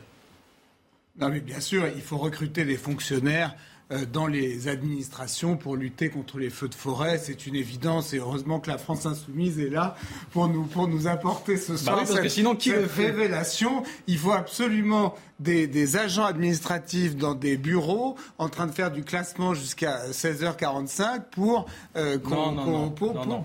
lutter contre les feux de forêt. Non mais 16h45. vous dites que c'est parce qu'on a supprimé des titularisés au ministère de l'écologie, 947 personnes au ministère de l'écologie, euh, que, qu'aujourd'hui on est l'Office national Pardon, mais c'est quand même une récupération euh, assez exceptionnelle. Vous allez Vous savez pas de quoi vous parlez Mais là. si, mais non, mais- Non, non, ça se voit. Ça se voit que vous savez pas de quoi vous c'est- parlez. je, je- je ne fais que reprendre ce que vous avez dit. Oui. Euh, je Le ministère de l'écologie, les, les postes en moins, c'est pour les opérateurs qui sont au ministère de l'écologie. En fait, les 900 postes en moins, c'est pas des gens dans un bureau, dans un ministère. C'est des gens en moins dans les opérateurs donc là, comme Météo France, comme l'Office national des forêts. Dites-moi que c'est pas important si vous Non, voulez. mais, là, on parle c'est- pas de gens qui sont derrière un c'est bureau pas H24. important, mais Bon commandant, peut-être, je, constate que vous, que vous nous proposez de recruter des fonctionnaires pour lutter Oui. contre les feux de forêt. Oui. Des pompiers Oui, oui. à la limite, oui. Euh, des gens au sein des ministères, je suis pas sûr. Mais comment ce vous pilotez soit, une opération si vous avez pas de gens dans les-. Mais je suis désolé, Eric il y a du monde. Il, y a les- le- il vous a donné l'organigramme tout à l'heure. Oui, oui, mais je veux être. euh, On va pas faire de la récupération politique sur Non, des mais je vais vous donner un, un constat très simple, c'est qu'aujourd'hui, euh, euh, force est de constater que malgré euh, toutes les campagnes de communication qui sont menées par euh, des services départementaux d'incendie et de secours, par le biais de leurs services communication qui sont pleinement intégrés dans leur structure, ils mènent des campagnes, euh, des, des campagnes de, très haute qualité euh, localement, euh, qui pour autant ne suscitent pas d'évocation, parce que les mentalités des personnes ont changé, parce que avoir l'impression de devenir ou d'intégrer les pompiers, c'est pas possible. Euh, avoir l'impression, euh, euh, tout simplement, de donner euh, du temps pour les autres, ça paraît aujourd'hui buesque. C'est une, une autre mentalité euh, aujourd'hui. Quand il y a des organisations de concours pour intégrer les sapeurs-pompiers professionnels, euh, il y a des places libres dans la, dans, dans la salle. Les chaises sont libres. Donc ça veut dire qu'il y a juste un problème d'attractivité. Des possibilités, il y en a. Elles sont ouvertes à tout le monde aujourd'hui. Si on doit fixer, comme on le dit aujourd'hui, la Fédération nationale des sapeurs-pompiers de France vise 250 000 sapeurs-pompiers volontaires contre 190 000 aujourd'hui, c'est parce qu'on en a besoin et on le sait. On ne dit pas qu'on n'en a pas besoin et que ça suffit, on dit qu'on en a besoin, bien évidemment, pour faire face à tout cela. Mais le, le problème, c'est l'attractivité de ça. Parce C'est pas une question. beaucoup de gens qui veulent pas travailler, hein. c'est- pas une question. Mais non, mais c'est attendez, excusez-moi, juste, parce que vous le dites pas, parce que je sais que vous êtes dans votre fonction et je respecte ça. Mais s'il y a un problème d'attractivité, mais c'est peut-être parce qu'il y a des gens qui leur crachent à la gueule sur les plateaux télé. Non, mais pardon, parce que Mais vous venez de dire. non, mais, pompiers, non, mais parce que vous pas venez de dire. Oui, oui, monsieur. Mais non, non, attendez. Non, laissez-moi finir ma phrase. c'est s'il vous que plaît. moi, je suis non, pour je qu'on suis pas recrute d'accord des pompiers. les agents administratifs, pour les pompiers. les agents techniques Ne- dans les ne-. Ne, ne partez pas dans vos démagogies sans intérêt. Ça- Non, ça non, ne je suis pas d'accord, c'est le fond de- du problème. de- de Eh ben, laissez-moi vous dire ça. Avec une C'est le fond du problème. Je Vous vous parlez mal des que gens. vous faites de la récupération politicienne, ce qui est systématique avec la France insoumise. Vous prenez le Donc, moindre si sujet on peut vous répondre. et à chaque fois vous faites de la Donc, si on peut récupération politicienne. Donc, attendez, moi, je pense qu'il faut. Il a, raison, notre commandant de pompiers, il a raison de dire qu'il y a des places vacantes alors qu'il y a des postes parmi les Eh sapeurs-pompiers. ouais, et pourquoi il y en a Eh bien, moi, Parce ce que vous je êtes en dis- train de dévaloriser Moi, ce que je dis, monsieur. non, moi, Donc, je ne dévalorise pas. Mais non, c'est n'importe quoi. Non, mais non, parce que vous déformez mes propos. Non, je ne vais pas vous laisser déformer mes propos. rectifiez, rectifiez. Moi, je suis d'accord qu'il faut revaloriser le statut des pompiers. Mais vous avez aussi en. France, pourquoi est-ce que vous avez des places vacantes dans tous les secteurs partout C'est parce que vous avez beaucoup de gens qui ne veulent plus travailler, y compris d'ailleurs dans les jeunes générations. Des concours, je dis que simplement lors des inscriptions des concours qui sont ouverts à tout le monde, ces concours, à la présentation dans la salle, il y a des places libres. C'est-à-dire que les gens s'inscrivent pour s'inscrire, mais ne sont pas plus attirés par cela. C'est ça qu'on dit. Bah Donc ça veut dire que à la base, et aujourd'hui, dans le malheur, on prend enfin en compte et on explique enfin comment fonctionnent les sapeurs-pompiers. Déjà ça. Et ça, c'est une, éducation malheureusement générale, où on explique qu'aujourd'hui, euh, le sapeur-pompier, il appartient évidemment à tout le monde, et il appartient aussi et dépend aussi d'un ministère. Mais néanmoins, aujourd'hui, ce que l'on constate, c'est cette souffrance d'attractivité, où systématiquement on dit, mais euh, aujourd'hui, comment je peux rentrer euh, sapeur-pompier volontaire, comment je peux devenir sa- sapeur-pompier professionnel, c'est tout notre rôle aujourd'hui- de pouvoir mieux l'expliquer et de mieux l'inciter avec différents circuits. D'où le fait que l'on prend... Non, non, attendez, moi je veux intervenir parce que je suis resté silencieux. Ouais, non, attendez, de- je suis resté silencieux. David Guillon. Moi, je, je- je maintiens ce que je dis. C'est-à-dire qu'en fait, dans les sapeurs-pompiers, on a besoin de cadres administratifs. Pourquoi il y a des gens qui souvent ne se présentent pas? C'est aussi parce que sur les plateaux télé, quand tout à l'heure j'ai dit on a besoin de cadres techniques, pardon, c'est pas une honte d'être cadre technique, et vous fallait présenter ça comme oui, ce sont des fonctionnaires en plus, etc. J'ai dit que vous nous proposez de lutter contre les feux de forêt en recrutant des fonctionnaires. Il y a moins de gens qui Et donc je constate que l'extrême gauche est une impasse. Monsieur est-ce qu'on peut, parler Oui, mais pas pour raconter n'importe quoi. Et également, moi je vous le dis aussi, il y a de moins en moins de gens qui postulent dans tous les services publics, d'ailleurs, parce que c'est pas que les pompiers, parce qu'en fait, on applaudit quand ils sont euh, sur les théâtres de front, hein, d'accord? Alors là, tout le monde applaudit, tout le monde dit c'est des héros. mais par contre, hein, mais par contre, quand je dis que c'est pas normal et que je demande par exemple à Monsieur Consigny, est-ce que c'est normal qu'un sapeur-pompier volontaire soit payé à 9 euros de l'heure, oui ou non Et est-ce qu'on s'engage sur des, augmentations de salaire, oui ou non Est-ce que c'est normal que quand on est en astreinte, quand on est en astreinte, quand on est en astreinte, on est à moins d'un euro de l'heure, alors que l'astreinte, je suis désolé, vous vous pouvez pas organiser très bien votre vie de famille. Peut-être qu'il vaut mieux gérer l'État, cher monsieur, et que si on n'avait pas une armée mexicaine au sein de la fonction publique française, on pourrait augmenter les salaires des services publics essentiels. Non mais dites-nous chez les pompiers, je suis désolé, dans la, mais mais dans la fonction publique territoriale, il y a des efforts à faire, par ah oui, exemple. Ben où ça? Il y a des efforts à faire, mais partout. Mais dites-nous dans, quel service, Mais dans les conseils régionaux, généraux, ouais, absolument partout. Vous allez, moi, écoutez, je suis avocat. Pour combien d'économies dans les conseils régionaux Moi, cher monsieur, je suis, je suis avocat. Je suis au contact. abordé par le président de la République. Je suis au contact de certains services publics. Oui, moi, non, mais je vais finir de répondre à monsieur, à monsieur, à monsieur Guiraud qui est là. Euh, euh, il y a un certain nombre de secteurs, tous les Français le voient bien, mais je viens de vous répondre, il y a beaucoup de services publics. Dans la justice, par exemple, vous ah pouvez bon, y a pas, demander, y a vous pouvez demander ah à certains fonctionnaires de travailler un peu plus. Dans l'éducation, vous pouvez demander à certains fonctionnaires de travailler un peu plus. À la SNCF, rigolez, hein. à la SNCF, ce ne serait hein. pas du luxe de demander aux gens. Oui, ben, mais vous n'avez pas remarqué qu'il n'y a pas un train qui fonctionne normalement depuis le début de cette Peut-être parce qu'il y a de moins en moins d'agents Peut-être parce bah que ouais, les gens veulent plus bosser. C'est marrant, on n'a pas, la même lecture. Mais parce que vous c'est pas grave, que les continuons comme ça, Non, continuons juste- à ne rien Non, mais- changer. non, mais Et en effet, on ne pourra pas Vous mieux payer les gens essentiels. on ne pourra pas mieux payer les pompiers, on ne pourra pas mieux payer les infirmières, on ne pourra pas mieux payer les médecins, on ne pourra pas mieux payer les policiers, parce qu'on aura des gens comme vous qui voudront qu'on reste toujours dans le même marasme dans lequel on est depuis plusieurs décennies. non mais moi non, je, suis pas d'accord parce vous que je suis calme. Moi j'interromps pas les gens, mais je suis pas d'accord avec le spectacle que vous donnez. Les fonctionnaires, les gens qui bossent à la SNCF, dans l'éducation ou autre, ce Vous ne savez sont pas combien des il y a de personnes au service communication de la SNCF. Ce ne sont pas des flemmards. Il y a quand même loin des incendies, passer pour des gens qui est Je ne suis pas d'accord avec ça. Les professeurs, ils sont débordés. Il y a combien de personnes à la communication de la SNCF Combien? Il y en a plus de 100. C'est une entreprise qui est en situation de monopole. Alors ça fait combien d'argent sur combien de, budget? Bah, Dites-nous. et, Sans Sans la salaire, bah, alors essayez de créer une entreprise et payer sans salaire. Et on va voir combien il faut que vous gagnez d'argent pour payer sans Vous le salaire. savez. Il n'y a pas besoin ne d'avoir fait pas vos Polytechnique pour ça. Non, mais Vous connaissez pas, Il y vous a savez plus pas de de quoi 100 vous parlez. personnes. C'est une boîte qui est en situation de monopole. Allez, c'est bon. Elle n'a pas besoin de gens. Merci, Elle n'a pas besoin deux. de faire de la com. Merci. Donc, tous les deux. Voilà Allez. un effort où on peut le faire. Je vous rappelle, s'il vous Madame plaît. Parly à la Il y a combien d'agents à la SNCF s'il vous était plaît. cadre supérieur, plus de 50 000 euros par mois. Il n'y a pas bah, d'effort à faire. Il n'y a pas d'effort à faire pour Allez. mieux payer les pompiers. On vous a compris tous les deux. Merci. Allez, cinq campings du secteur de la Teste de Bûche ont été ravagés, je vous le rappelle, par l'incendie qui continue de progresser en, en ce mardi. Parmi eux, le mythique camping de la Dune, plus connu sous le nom de camping des Flots Bleus, détruit à plus de 90%. Bonsoir Pierre, vous êtes euh, accompagné de, de Mélodie, si je ne m'abuse. Merci d'être euh, avec nous, de répondre en direct à nos questions. Vous, vous avez pris la direction de Compiègne et vous avez vécu une bien mauvaise semaine, on, on le rappelle effectivement. Vous avez été évacué quand et surtout, comment ça s'est passé? Alors, euh, oui, bon- bonsoir, vous m'entendez? Très bien. Alors, euh, oui, nous avons été évacués donc euh, dans la nuit de mardi à mercredi à 3h30 du matin, où euh, ben, malheureusement le manque euh, visible de compétences du personnel sur place qui nous a évacués euh, ben, a fait que ça s'est passé dans de très mauvaises conditions. Comment dire quand j'entends le jour, enfin quand j'entends un voisin qui me dit bah moi j'ai eu le temps de prendre un café et de faire mes valises et moi on m'a appelé à 3h30 du matin en hurlant il y a le feu, il y a le feu, il faut partir. Bah tout de suite euh, j'ai tout de suite pensé à ma famille donc j'ai réveillé ma femme qui a réveillé ses enfants ainsi que ma belle-mère. On a pris la fuite. Moi ma voiture a été à l'extérieur, on a vraiment eu le temps de prendre absolument aucune aucune affaire. Donc euh, j'ai essayé euh, malgré tout de prendre deux trois bricoles pour pouvoir bah, vivre un minimum, mais malheureusement on n'a pas du tout eu le temps. De là, on a été au, au parc des expositions où on a été euh, vraiment accueillis à merveille et euh, c'est vraiment, euh, c'est vraiment incroyable tous ces gens qui étaient là pour nous. Mais après, sur place, on a galéré. On a pu avoir accès à un autre camping à Tanari, donc à une heure et demie de, de comment dire, du camping actuel, donc le Petit Nice.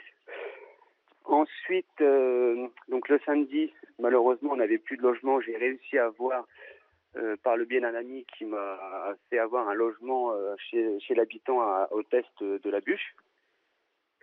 Et ensuite, euh, bah, moi je reprenais le travail à la base lundi et je me suis dit non, il faut mes affaires parce que j'avais quand même toute ma vie des affaires de, de valeur, de grandes marques, des consoles, j'ai des alliances, des trucs vraiment très très très sentimentales. Et euh, ben, je me suis dit, on va, on va pouvoir aller les récupérer. Et finalement, euh, tous les jours, tous les jours, tous les jours, on appelait, on nous disait euh, que ben c'est pas possible, c'est pas possible, c'est pas possible. On m'a appelé à, deux reprises à, à 15h30 pour aller récupérer des affaires à 15h45. Mais bon, quand on est à deux heures de route, ben, vous doutez que c'est pas possible. Et ensuite, ben, j'ai voulu revenir donc au parc des expositions le dimanche. Donc euh, il allait y avoir un convoi. Et j'ai un, charmant monsieur qui était sur place qui m'a dit euh, euh, comment on a dit? Ouais, le petit camping, enfin le petit Nice, ça dégage. Ils passeront en dernier, il n'y a qu'une voiture. Donc quand j'ai entendu ça, je me suis dit faux espoir. Et donc malheureusement, j'ai été sur la route en dernier et la police nous a demandé de car le feu reprenait. Donc euh, malheureusement, on a appris hier que bah, tous nos, ce matin que tous nos vêtements avaient pris feu et bah, on n'a rien pu faire. Euh, vous nous avez dit qu'effectivement vous avez été évacué, euh, Pierre, au, parc des expositions, que la solidarité s'est illustrée. C'est illustré comment? Quel souvenir vous gardez effectivement de cette, solidarité qui s'est mise en action, si je puis dire? Déjà dans la vitesse où ça s'est passé, j'ai jamais vu autant de, personnes, aussi bien moi que la Croix-Rouge, que toutes les personnes sur place, qui, ils nous ont euh, installé des bancs, des, lits de, ben camp, euh, de la nourriture, du café, euh, enfin même des, sacs de couchage. Et tout de suite, on a été vraiment hyper bien lotis. Hein. Donc vous avez faim, vous avez soif, vous manquez de rien, vous avez besoin de soins, de médicaments ou autres. Tout était fait pour bah, qu'on se sente quand même moins stressé possible. Et euh, bah, ça a marché parce que honnêtement. Euh, nous, on se sentait bien après au parc des expositions. C'est vraiment le, le fait d'avoir été réveillé tardivement et de devoir réveiller euh, les enfants et de partir très rapidement qui a été difficile pour nous. les enfants pleuraient malgré tout parce qu'ils étaient stressés, mais en fait le, le monsieur il est arrivé dans l'allée en disant faut sortir, vite le feu arrive, sortez tout de suite. Et puis après, le lendemain, en discutant, qu'on nous dise Ah bah moi, je vais de faire mes valises et prendre un café. Euh, bah là, c'était euh, c'était dur. Mais voilà, bah, du coup, on a essayé euh, à, deux reprises de récupérer nos affaires. Il y a une personne qui était aussi sur place au, au, camping, qui faisait des allers-retours pour, pour surveiller, mais à aucun moment, il s'est dit Il va peut-être que prendre des affaires pour bah, au moins prendre le minimum des choses importantes pour les, les clients. Et puis en fait, bah non, jamais on a réclamé un pourtant, hein, et on a toujours dit, hein, on était le mobilhome 152, hein, et ben on n'a jamais pu rien récupérer du tout, du tout, du tout. Euh, Zéro. Donc euh, moi je suis partie en pyjama et voilà. Mélodie, comme ça. Mélodie, vous rentrez dans, dans l'Oise, si on a bien compris, euh, à, Compiègne. Dans quel état d'esprit Est-ce que vous avez le sentiment que vous allez pouvoir tourner la page en essayant pourquoi pas de, repartir en vacances? Bah, pour, pour, cet été, ça va être compliqué. On avait déjà posé nos vacances. Et puis, bah, mine de rien, des vacances aujourd'hui, ça coûte cher. On part, on part à quatre. C'est financièrement compliqué aussi de, de, toujours pouvoir tout faire. Euh, on essaye de se faire plaisir sur un court terme. Et puis, bah, on a quand même essayé de, de, faire deux, trois activités pour les enfants, passer à autre chose. Mais voilà, non, là, on revient. on a, on, de rien, on a fait à deux reprises. Hein. enfin, voilà, c'est dur. Hein. Merci encore. Merci encore de nous avoir. Oui, rapidement, Pierre, je vous écoute. Non, je dis, et puis vraiment, pour le coup, on n'a vraiment absolument plus rien à nous mettre. Donc c'est vrai que financièrement, là, on va vraiment se focaliser pour euh, bah, devoir nous racheter parce que les assurances euh, prennent du temps, ils savent même pas comment faire. Si c'est le petit qui, enfin, on, on est, on n'en sait absolument rien. Donc voilà, on attend. Merci à tous les deux. Merci beaucoup Pierre et Mélodie. Effectivement, le parcours du combatteur qui, euh, qui commence.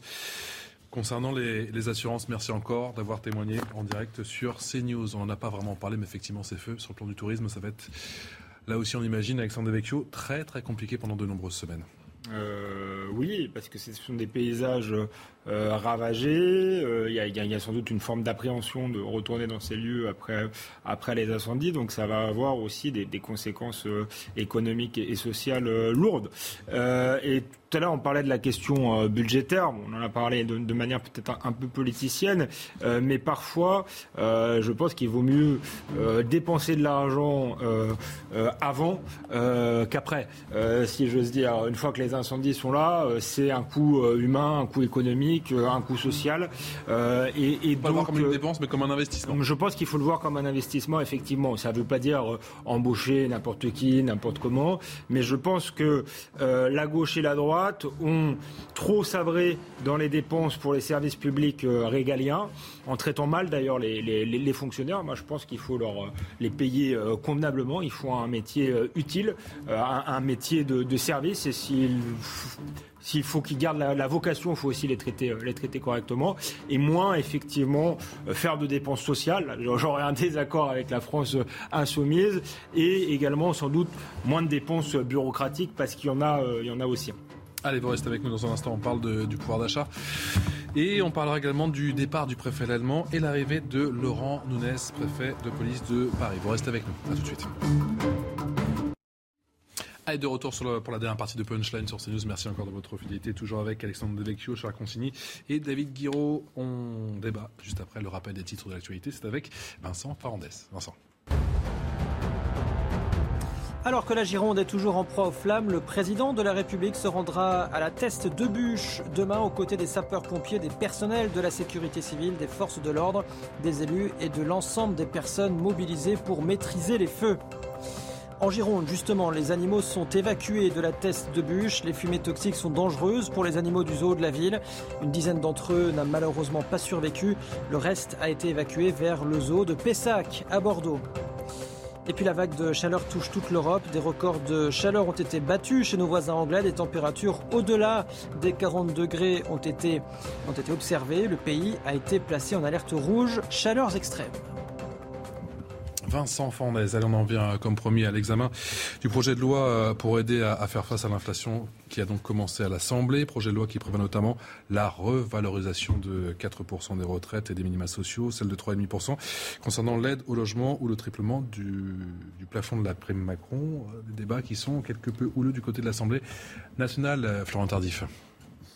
Les jours se suivent et se ressemblent ici à l'Assemblée nationale, puisque dès l'ouverture de la séance, il y a eu de nouvelles passes d'armes entre euh, le gouvernement et les députés de la NUPES au sujet de l'article premier qui est étudié euh, depuis hier ici au sein du Palais Bourbon, article dont l'objet, je le rappelle, est le triplement euh, de la prime partage de la valeur, dite prime Macron. C'est une prime injuste aux yeux des députés de la NUPES. Benjamin Lucas, député écologiste, a expliqué en tout début de séance que le seul véritable outil de répartition des richesses, c'est les salaires citant au passage Olivier euh, Dussopt, le ministre du Travail, mais qui euh, fut un temps siégé euh, sur les bancs du Parti socialiste. Comprenez que l'heure n'est pas au compromis pour l'instant et que les débats vont continuer d'être tout aussi musclés ces prochaines heures. Triplement de la prime Macron, c'est l'alpha et l'oméga de ce projet de loi c'est, si vous voulez, en fait, le problème dans ce pays, c'est qu'on n'arrête pas de nous dire qu'on ne peut pas augmenter les salaires parce que c'est trop dur. Mais en fait, tout est fait pour tout faire sauf augmenter les salaires et, aider éventuellement, parce qu'il y a peut-être des TPE, des PME qui peuvent avoir du mal à augmenter les salaires. Mais là, par contre, il n'y a plus du tout d'inventivité ni d'ingéniosité pour faire face à ce genre de cas. Et donc, le triplement de la prime Macron, en fait, on triple le plafond. On ne triple pas la prime. Aujourd'hui, la prime, ça peut être 1000 euros. Hum. Euh, Elle est en moyenne de, je crois, 500 ou 600. Donc la grande avancée de ce projet de loi, c'est de dire on peut aller jusqu'à 3000 euros. Mais il y a un petit problème, c'est que vous connaissez le montant moyen de la prime qui a été donnée Il me semble que c'est 500. C'est 500 euros. Donc à quoi ça sert de se dire on va aller jusqu'à 3000 alors que la prime qui est donnée en moyenne c'est 500 eueux En gros, à quoi ça sert de tripler le plafond si les prix restent au niveau du plancher? Ça sert à rien. À quoi ça sert de dire qu'on va donner des primes à des gens qui gagnent par ailleurs 3 euh, 900 euros? En fait, tout est fait pour refuser une question fondamentale. C'est la question de l'augmentation des salaires. Alors oui, il y a des petites boîtes qui ont du mal à le faire. Bah, faut les aider. C'est possible de le faire. Mais dans, dans, ce cas-là, il faut répartir euh, les richesses. Euh, ceci étant dit, comment vous accompagnez je, suis pour l'augmentation des salaires, je pense que c'est une des questions clés, mais euh, l'État ne peut pas décréter l'augmentation des salaires. Il peut mettre la pression, négocier branche par branche éventuellement, mais ce n'est pas l'État qui va se substituer aux entreprises et payer les salariés. Comment vous faites? Dans deux domaines. Le SMIC, c'est l'État qui le choisit. Le niveau du SMIC, c'est l'État. Ah, et, 1500 euh, euros. Et la rémunération des fonctionnaires, ça donnerait l'exemple hein, par rapport au privé, c'est aussi l'État. Ensuite, dans le privé, c'est vrai que c'est beaucoup plus difficile à décréter, mais par contre, vous pouvez organiser des conférences salariales, vous pouvez mettre la pression, vous pouvez par exemple conditionner les aides publiques. Je rappelle quand même qu'on donne des milliards à certaines boîtes, des millions, des dizaines de millions, des centaines de millions, des milliards à des grandes boîtes du CAC 40 en suppression d'impôts, en suppression d'impôts. Mais par les grandes boîtes, j'entends, mais l'essentiel du tissu en France, c'est quand même les PME et les TPE. Mais dans ce cas-là, pourquoi c'est les grandes entreprises, par exemple, qui captent le plus la suppression de l'impôt de, de, de, production? On, on, fait des, on fait des dispositifs comme ça. La suppression de l'impôt sur la production, c'est capté aux deux tiers par les entreprises de plus de 500 salariés c'est euh, un gain moyen pour les grandes entreprises de 9 millions d'euros, tandis que pour les TPE et les PME, je crois que c'est 900 euros. Bah, vous trouvez ça normal Moi, je trouve pas ça normal. Donc, il faut répartir la richesse. Et quand on répartit la richesse, on n'a pas besoin de faire des investissements par ailleurs euh, de l'État. Des fois, il suffit juste de partager. Bah, c'est ce qu'on défend dans ce projet de loi. Et, je vous avoue que pour avoir été toute la soirée euh, sur l'article 1 hier, bah, on n'est pas entendu. D'ailleurs, à ce rythme-là, je pense qu'on va y passer un mois, voire, plus. Cher conseiller. Non, moi je ne suis pas euh, en, désaccord avec tout ce qui a été dit. C'est vrai qu'on a un problème de niveau des salaires en France. Euh, et que notamment les bas salaires sont trop bas et que les entreprises ne font pas suffisamment d'efforts pour les augmenter. Euh, c'est devenu une, banalité de, le dire. après, on a chacun des, des, solutions qui divergent. Moi, je continue quand même à penser, même s'il y a euh, sans doute euh, pas mal de mauvaise foi de la part de certaines entreprises. Euh, je pense que le niveau des charges qui pèsent sur les salaires en France est très élevé et que ça a un effet dissuasif quant à l'augmentation des salaires. C'est pour ça que je suis favorable à des mesures de, défiscalisation, notamment aux fameuses heures supplémentaires défiscalisées, à tous ces dispositifs-là. Et je pense par ailleurs qu'il y a aussi un problème d'offre et de demande, c'est-à-dire que euh, plus, plus, vous avez de gens au chômage, plus vous avez du mal à augmenter les bas salaires parce que vous avez tout simplement plus de demandeurs d'emploi que d'offres que d'offres d'emploi. Donc, mais c'est une vraie question. Et après, en ce qui me concerne, je trouve que ce projet pouvoir d'achat du gouvernement à mon sens, il est assez clientéliste. Euh, je crois qu'il, euh, il, moi, je suis pas contre aider les gens qui sont dans des situations difficiles, dans des périodes d'inflation importantes, euh, parce qu'il ne faut pas laisser les, les, plus faibles sur le carreau. Mais je constate que c'est quelque chose qui a été annoncé pendant la campagne présidentielle, que ce sont des chèques qui sont distribués directement et j'y vois moi une manière pour Emmanuel Macron d'acheter euh, les voix de gauche, la, dernière, les voix de gauche ou de droite, peu importe, les, voix des, des euh, électeurs qui sont sensibles euh, à ce à ce type de à ce type d'annonce. Et je, et je n'y vois pas ce qu'on avait espéré de ce de ce quinquennat, qui certes s'est fracassé contre le Covid, mais on, on, espérait sortir de ça avec un pays remis en état de marche. C'était tout le tout le projet, toute la promesse. Et ce qu'on constate cinq ans plus tard, mmh. c'est qu'en réalité, il s'est il s'est pas pas Le Maire va vous dire qu'on s'en sort pas si mal que ça mm-hmm. vis-à-vis de nos pays, des autres pays européens, que l'inflation est moindre, que le chômage, là aussi, c'est plutôt encourageant. Ils peuvent dire ce qu'ils veulent. Moi, ce que, je, constate, c'est qu'on on, dégringole classement après classement dans les grandes puissances internationales, qu'il y a des impacts directs. Par exemple, on n'est plus écouté autant qu'avant sur la scène internationale. Aujourd'hui, on peut faire tous les moulinets qu'on veut, euh, Vladimir Poutine se moque complètement de ce que peut lui dire le président français. Euh, ça, c'est quand même une nouveauté sur le plan historique d'avoir aussi peu voix au chapitre. De, Et moi, j'ai pas envie que la France s'habitue à devenir une puissance de seconde zone. Et je constate que c'est ce qui se passe. Et donc, les discours des ministres qui veulent nous dire qu'on s'en sort pas si mal, euh, si, on s'en sort mal. Si on prend un tout petit peu de, distance, on a quand même dégringolé d'une manière mmh. spectaculaire, y compris ces cinq dernières années. Moi, David Guiraud, ouais. Euh, moi, je pense que le, gros problème de, cette, loi, euh, c'est que euh, justement, on fait des chèques ciblés pour les plus humbles et que les, les, classes moyennes sont un peu exclues du dispositif. les grandes oubliées, je pense qu'il aurait mieux valu baisser directement les taxes parce que là, on entretient un système où, si vous voulez, les classes moyennes financent euh, la survie euh, des plus pauvres. je ne dis pas qu'il ne faut pas aider les, plus pauvres, mais il y a une partie de la population qui est normalement la colonne vertébrale de la société, celle qui la tire euh, vers le haut, qui sont les classes moyennes et qui sont en train d'être paupérisées et qui ne voient plus d'intérêt euh, à travailler par rapport à quelqu'un qui ne travaille pas ou qui touche euh, euh, des aides sociales. C'est pour ça que moi, la, politique du chèque et du chèque ciblé me pose problème là. J'ai peur que ça aggrave déjà une situation qui structurellement fait, que, cette classe moyenne est, appauvrie constamment et au lieu de, s'enrichir, d'être tiré vers le haut et, constamment tiré vers le bas. Mais alors c'est trop ciblé, il aurait fallu baisser la TVA comme le réclame par exemple Marine Le Pen?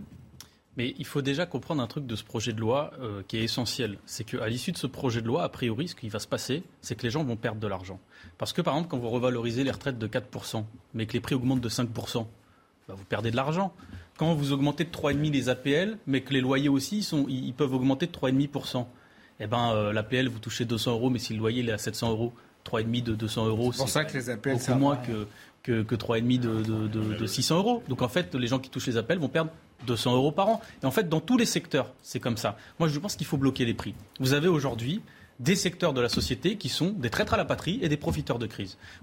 Et c'est même pas moi qui le dis. C'est des gens qui, par ailleurs, sont pas forcément nos grands camarades. Je pense à Monsieur Leclerc, qui dit, mais qui, prend l'exemple par exemple d'armateurs, euh, de transporteurs maritimes, qui dit, mais quand même c'est bizarre, le prix euh, des conteneurs, le prix du, fret d'un conteneur, ça passe de, ça, augmente de, de, 3, 4, 5 fois hors période de crise depuis 2021. le prix des pâtes, c'est des récoltes de l'année dernière. Donc en fait, ça n'a pas de rapport avec la guerre en Ukraine. Alors bien sûr qu'il y a la guerre qui déstabilise en partie, mais les prix du gaz, de l'électricité qui ont commencé en 2021, c'est pas par rapport à la guerre. Et ça va continuer. Ce qu'il faut comprendre, c'est que ça va continuer. Donc soit on bloque les prix et on augmente les salaires de manière durable pour que les gens vivent dignement, soit on fait comme Emmanuel Macron, on laisse l'inflation continuer, galoper. Moi, je ne pense pas qu'elle va s'arrêter du jour au lendemain. Je pense que dans le gaz et dans l'électricité, vous allez voir, ça va faire très mal, notamment à l'hiver prochain. Mais surtout, on, il continue à raisonner par prime. Et la prime, ce n'est pas un système durable. La prime, c'est quoi? C'est si, vous touchez une prime, par exemple, si vous entendez bien avec votre patron. C'est ce que j'ai dit hier, mon ami. Pourquoi pas à la limite? Mais quand vous entendez mal, la prime, c'est au bon vouloir du patron. Donc quand vous entendez mal, qu'est-ce que vous faites? Et c'est quoi ce système qu'on est en train de créer où en fait vous avez des gens qui d'une année à l'autre vont recevoir des primes différentes? Et, moi je dis mais faut se projeter deux secondes dans la vie de quelqu'un qui touche un SMIC, qui veut avoir des projets, par exemple des projets de famille, des projets de vacances, des projets d'investissement euh, importants. Comment vous faites pour vous projeter dans la vie quand vous savez pas quelle va être votre rémunération euh, d'une année à l'autre? Tout ça c'est pas c'est pas normal, c'est pas possible. Les gens ils ont besoin de dignité, de stabilité. Et en fait l'augmentation des salaires ça répond à ce besoin-là stabilité, dignité, pouvoir avoir confiance en l'avenir. Ce que ne permet pas aujourd'hui euh, des primes comme la prime Macron. Et en même temps, certains vont dire que la prime, ça motive. La prime. Non, mais une manière aussi d'augmenter les salaires. Il y a, quelque chose d'intéressant qui a été dit, c'est sur l'histoire des transporteurs, hum. euh, bon, des porte-conteneurs, etc. Euh, il est vrai qu'il y a des soupçons forts d'entente frauduleuse entre les différents acteurs de ce, de ce, de ce domaine. Vous savez, l'entente, euh, elle est interdite par le droit de la concurrence. Euh, l'économie libérale, elle n'est viable euh, que s'il y a ce qu'on appelle une concurrence libre et non faussée. dès lors que des acteurs qui, par exemple, se partagent à quatre un secteur d'activité s'entendent de manière secrète sur le prix qu'ils vont pratiquer, en fait, ils se retrouvent à augmenter artificiellement le prix d'une prestation et donc ils ne se font plus concurrence et il y a une infraction au droit de la concurrence. Euh, j'espère que euh, l'autorité de la concurrence qui est censée euh, surveiller ce type de, comportement, elle, est, en alerte sur ce dossier parce que ça déstabilise toute l'économie, ce type, de, ce type de, comportement. Et il est possible, il n'est pas exclu que, vous savez, aux États-Unis par exemple, les sanctions économiques contre les acteurs économiques, contre les grandes entreprises, elles peuvent être extrêmement dures euh, si vous enfreignez les, les, lois du marché, les lois, euh, les lois américaines tout simplement, si vous enfreignez la loi.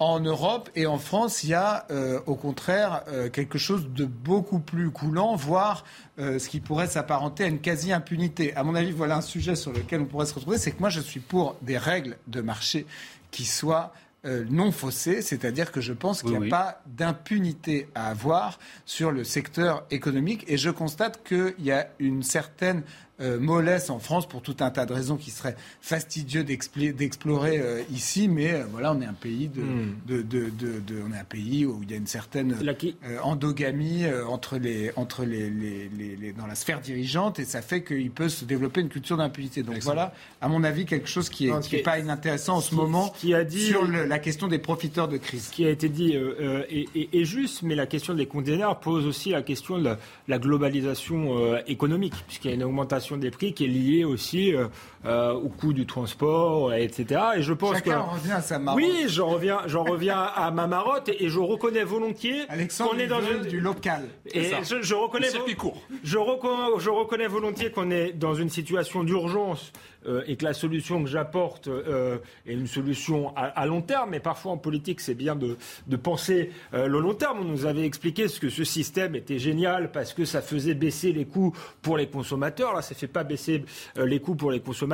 Et par ailleurs, ça nous a coûté des milliers, voire des millions d'emplois industriels depuis des décennies et des, des décennies. Donc c'est peut-être aussi le moment qu'on est en train de traverser, le moment de se dire comment on fait pour recréer euh, un tissu économique national, euh, local, viable, euh, où on payera peut-être les produits dans un premier temps un peu plus cher. Aujourd'hui, on voit que c'est pas sûr euh, du tout, mais on sera euh, souverain et euh, on aura moins aussi de, de, chômeurs. Parce que si les salaires sont bas, c'est parce qu'il faut financer le coût de la protection sociale. Et cette protection sociale, elle est liée à tous les emplois qu'on a perdus depuis des décennies. Moi, je veux pas, justement, moi, je veux pas qu'on soit. On, a plein de désaccords local, pas local, européen, pas européen. Monsieur de Consigny dans l'économie libérale euh, pas moi, mais en fait, c'est pas ça l'important de, ce débat-là pour le coup. Moi, je, prends une situation concrète et on en a parlé en commission des finances. C'est pour ça que, je vous le dis. Euh, quand vous avez euh, Leclerc, Monsieur Leclerc qui dit en 2021, c'est en septembre 2021, qu'il y a des containers qui passent de 2 000 euros à 18 000 euros, c'est qu'il se passe quelque chose. C'est qu'il y a des gens qui sont en train de profiter de la crise. Et quelles que soient nos options politiques, à l'Assemblée, c'est aussi notre devoir, et j'espère que la majorité va l'entendre. On, a un texte qui vient jeudi et vendredi, mais en fait de dire, mais, mais, mais ça par contre c'est insupportable, c'est-à-dire qu'on peut avoir des différences sur la manière dont on envisage le tissu économique, etc. Mais que les gens se fassent de l'argent sur le dos des Français de cette manière-là, en trichant avec les règles, en utilisant la spéculation, ça il faut qu'on arrive à dire tous ensemble, mais stop. Donc nous on a déposé des amendements, en discussion. On va avoir des discussions sur le projet de loi. Très honnêtement, j'espère que ça va être compromis de possible ou pas Comment? De compromis sera possible ou pas? Ben Celui-là, je l'espère. Franchement, celui-là, je l'espère. Je pense qu'il y a des députés qui seront prêts à le faire, mais, mais euh, pas tous, parce qu'encore une fois, il y a aussi une idéologie où il ne faut pas mettre de conditions aux entreprises, il euh, faut, faut, être gentil, etc. Il y a une forme de naïveté et il y a une forme de désarmement de l'État, parce que aussi, un des problèmes qu'on a, c'est que les, services des douanes, les services qui euh, sont aux frontières, qui sont justement dans le contrôle concret de ça, parce qu'il ne suffit pas de dire les choses, il faut aussi les organiser, mmh. et eh ben, ils sont un peu à l'os et ils n'ont pas les moyens de faire bien leur mission. Donc, ah, c'est pas, pas tellement qu'ils sont à l'os, c'est que dans une idéologie du libre-échange pur et dur, on en revient à la question que j'abordais, en fait, on a démantelé euh, tout ça parce qu'on a, on considérait que ça ne servait plus à rien, que le, le cadre national était, était dépassé. Donc c'est tout ça qu'il faut repenser. Quand, vous êtes un agent des douanes et que, et que vous passez euh, d'un temps d'examen, je, prends des chiffres au hasard parce que pour le coup je les ai pas en tête, mais disons que vous avez par exemple 5 minutes par container euh, il y a 10 ans et qu'aujourd'hui vous en avez plus que 30 secondes, vous voyez bien que le contrôle n'est pas de la même qualité. Enfin, c'est toutes ces choses concrètes là aussi. qui ils ne sont, pas soumis aux cadences des employés d'Amazon non plus, les douanes. Je ne sais pas si vous êtes. Non. Si vous êtes déjà préoccupé du temps de travail d'un docker, par exemple, euh, c'est pas exactement les entrepôts d'Amazon. Ah, vous savez que les dockers, c'est parmi les professions où les gens hein, galèrent le plus. Hein. Alors là, je peux vous dire que dans le secteur maritime, le nombre d'accidents du travail. très protégé avec beaucoup de grèves et beaucoup de blocages. Oui, parce que les gens meurent au boulot dans ce Le port de Marseille n'est pas aussi compétitif qu'il le pourrait, c'est notamment à cause de ces blocages. Eh ben, quand vous aurez un collègue qui se fait écraser par un 34 tonnes, peut-être que vous réfléchirez à vos conditions de travail. Mais c'est vrai que ça risque pas de vous arriver. Des arguments bah d'autorité comme ça, on peut pas répondre. Bah, ils sont en grève parce que c'est des gens, c'est une filière qui, est très exposée au risque du travail. Je pense qu'en France, un peu de localisation nous permettrait d'être un peu plus compétitifs. Se faire écrabouiller par des containers en toute sérénité. Messieurs, merci à tous les trois d'avoir été avec nous ce soir pour ce nouveau numéro de, Punchline. Vous ne bougez pas, bien évidemment. L'heure des pros 2 dans un instant avec Elliot Deval qui fait le point sur la situation des incendies, notamment en Gironde avec eh bien, 7000 hectares qui sont partis en fumée aujourd'hui du côté de la test de bûche. Et puis ces propos aujourd'hui de Gérald Darmanin qui a été interpellé à l'Assemblée nationale. Tout n'est pas matière à, à polémiquer. Bonne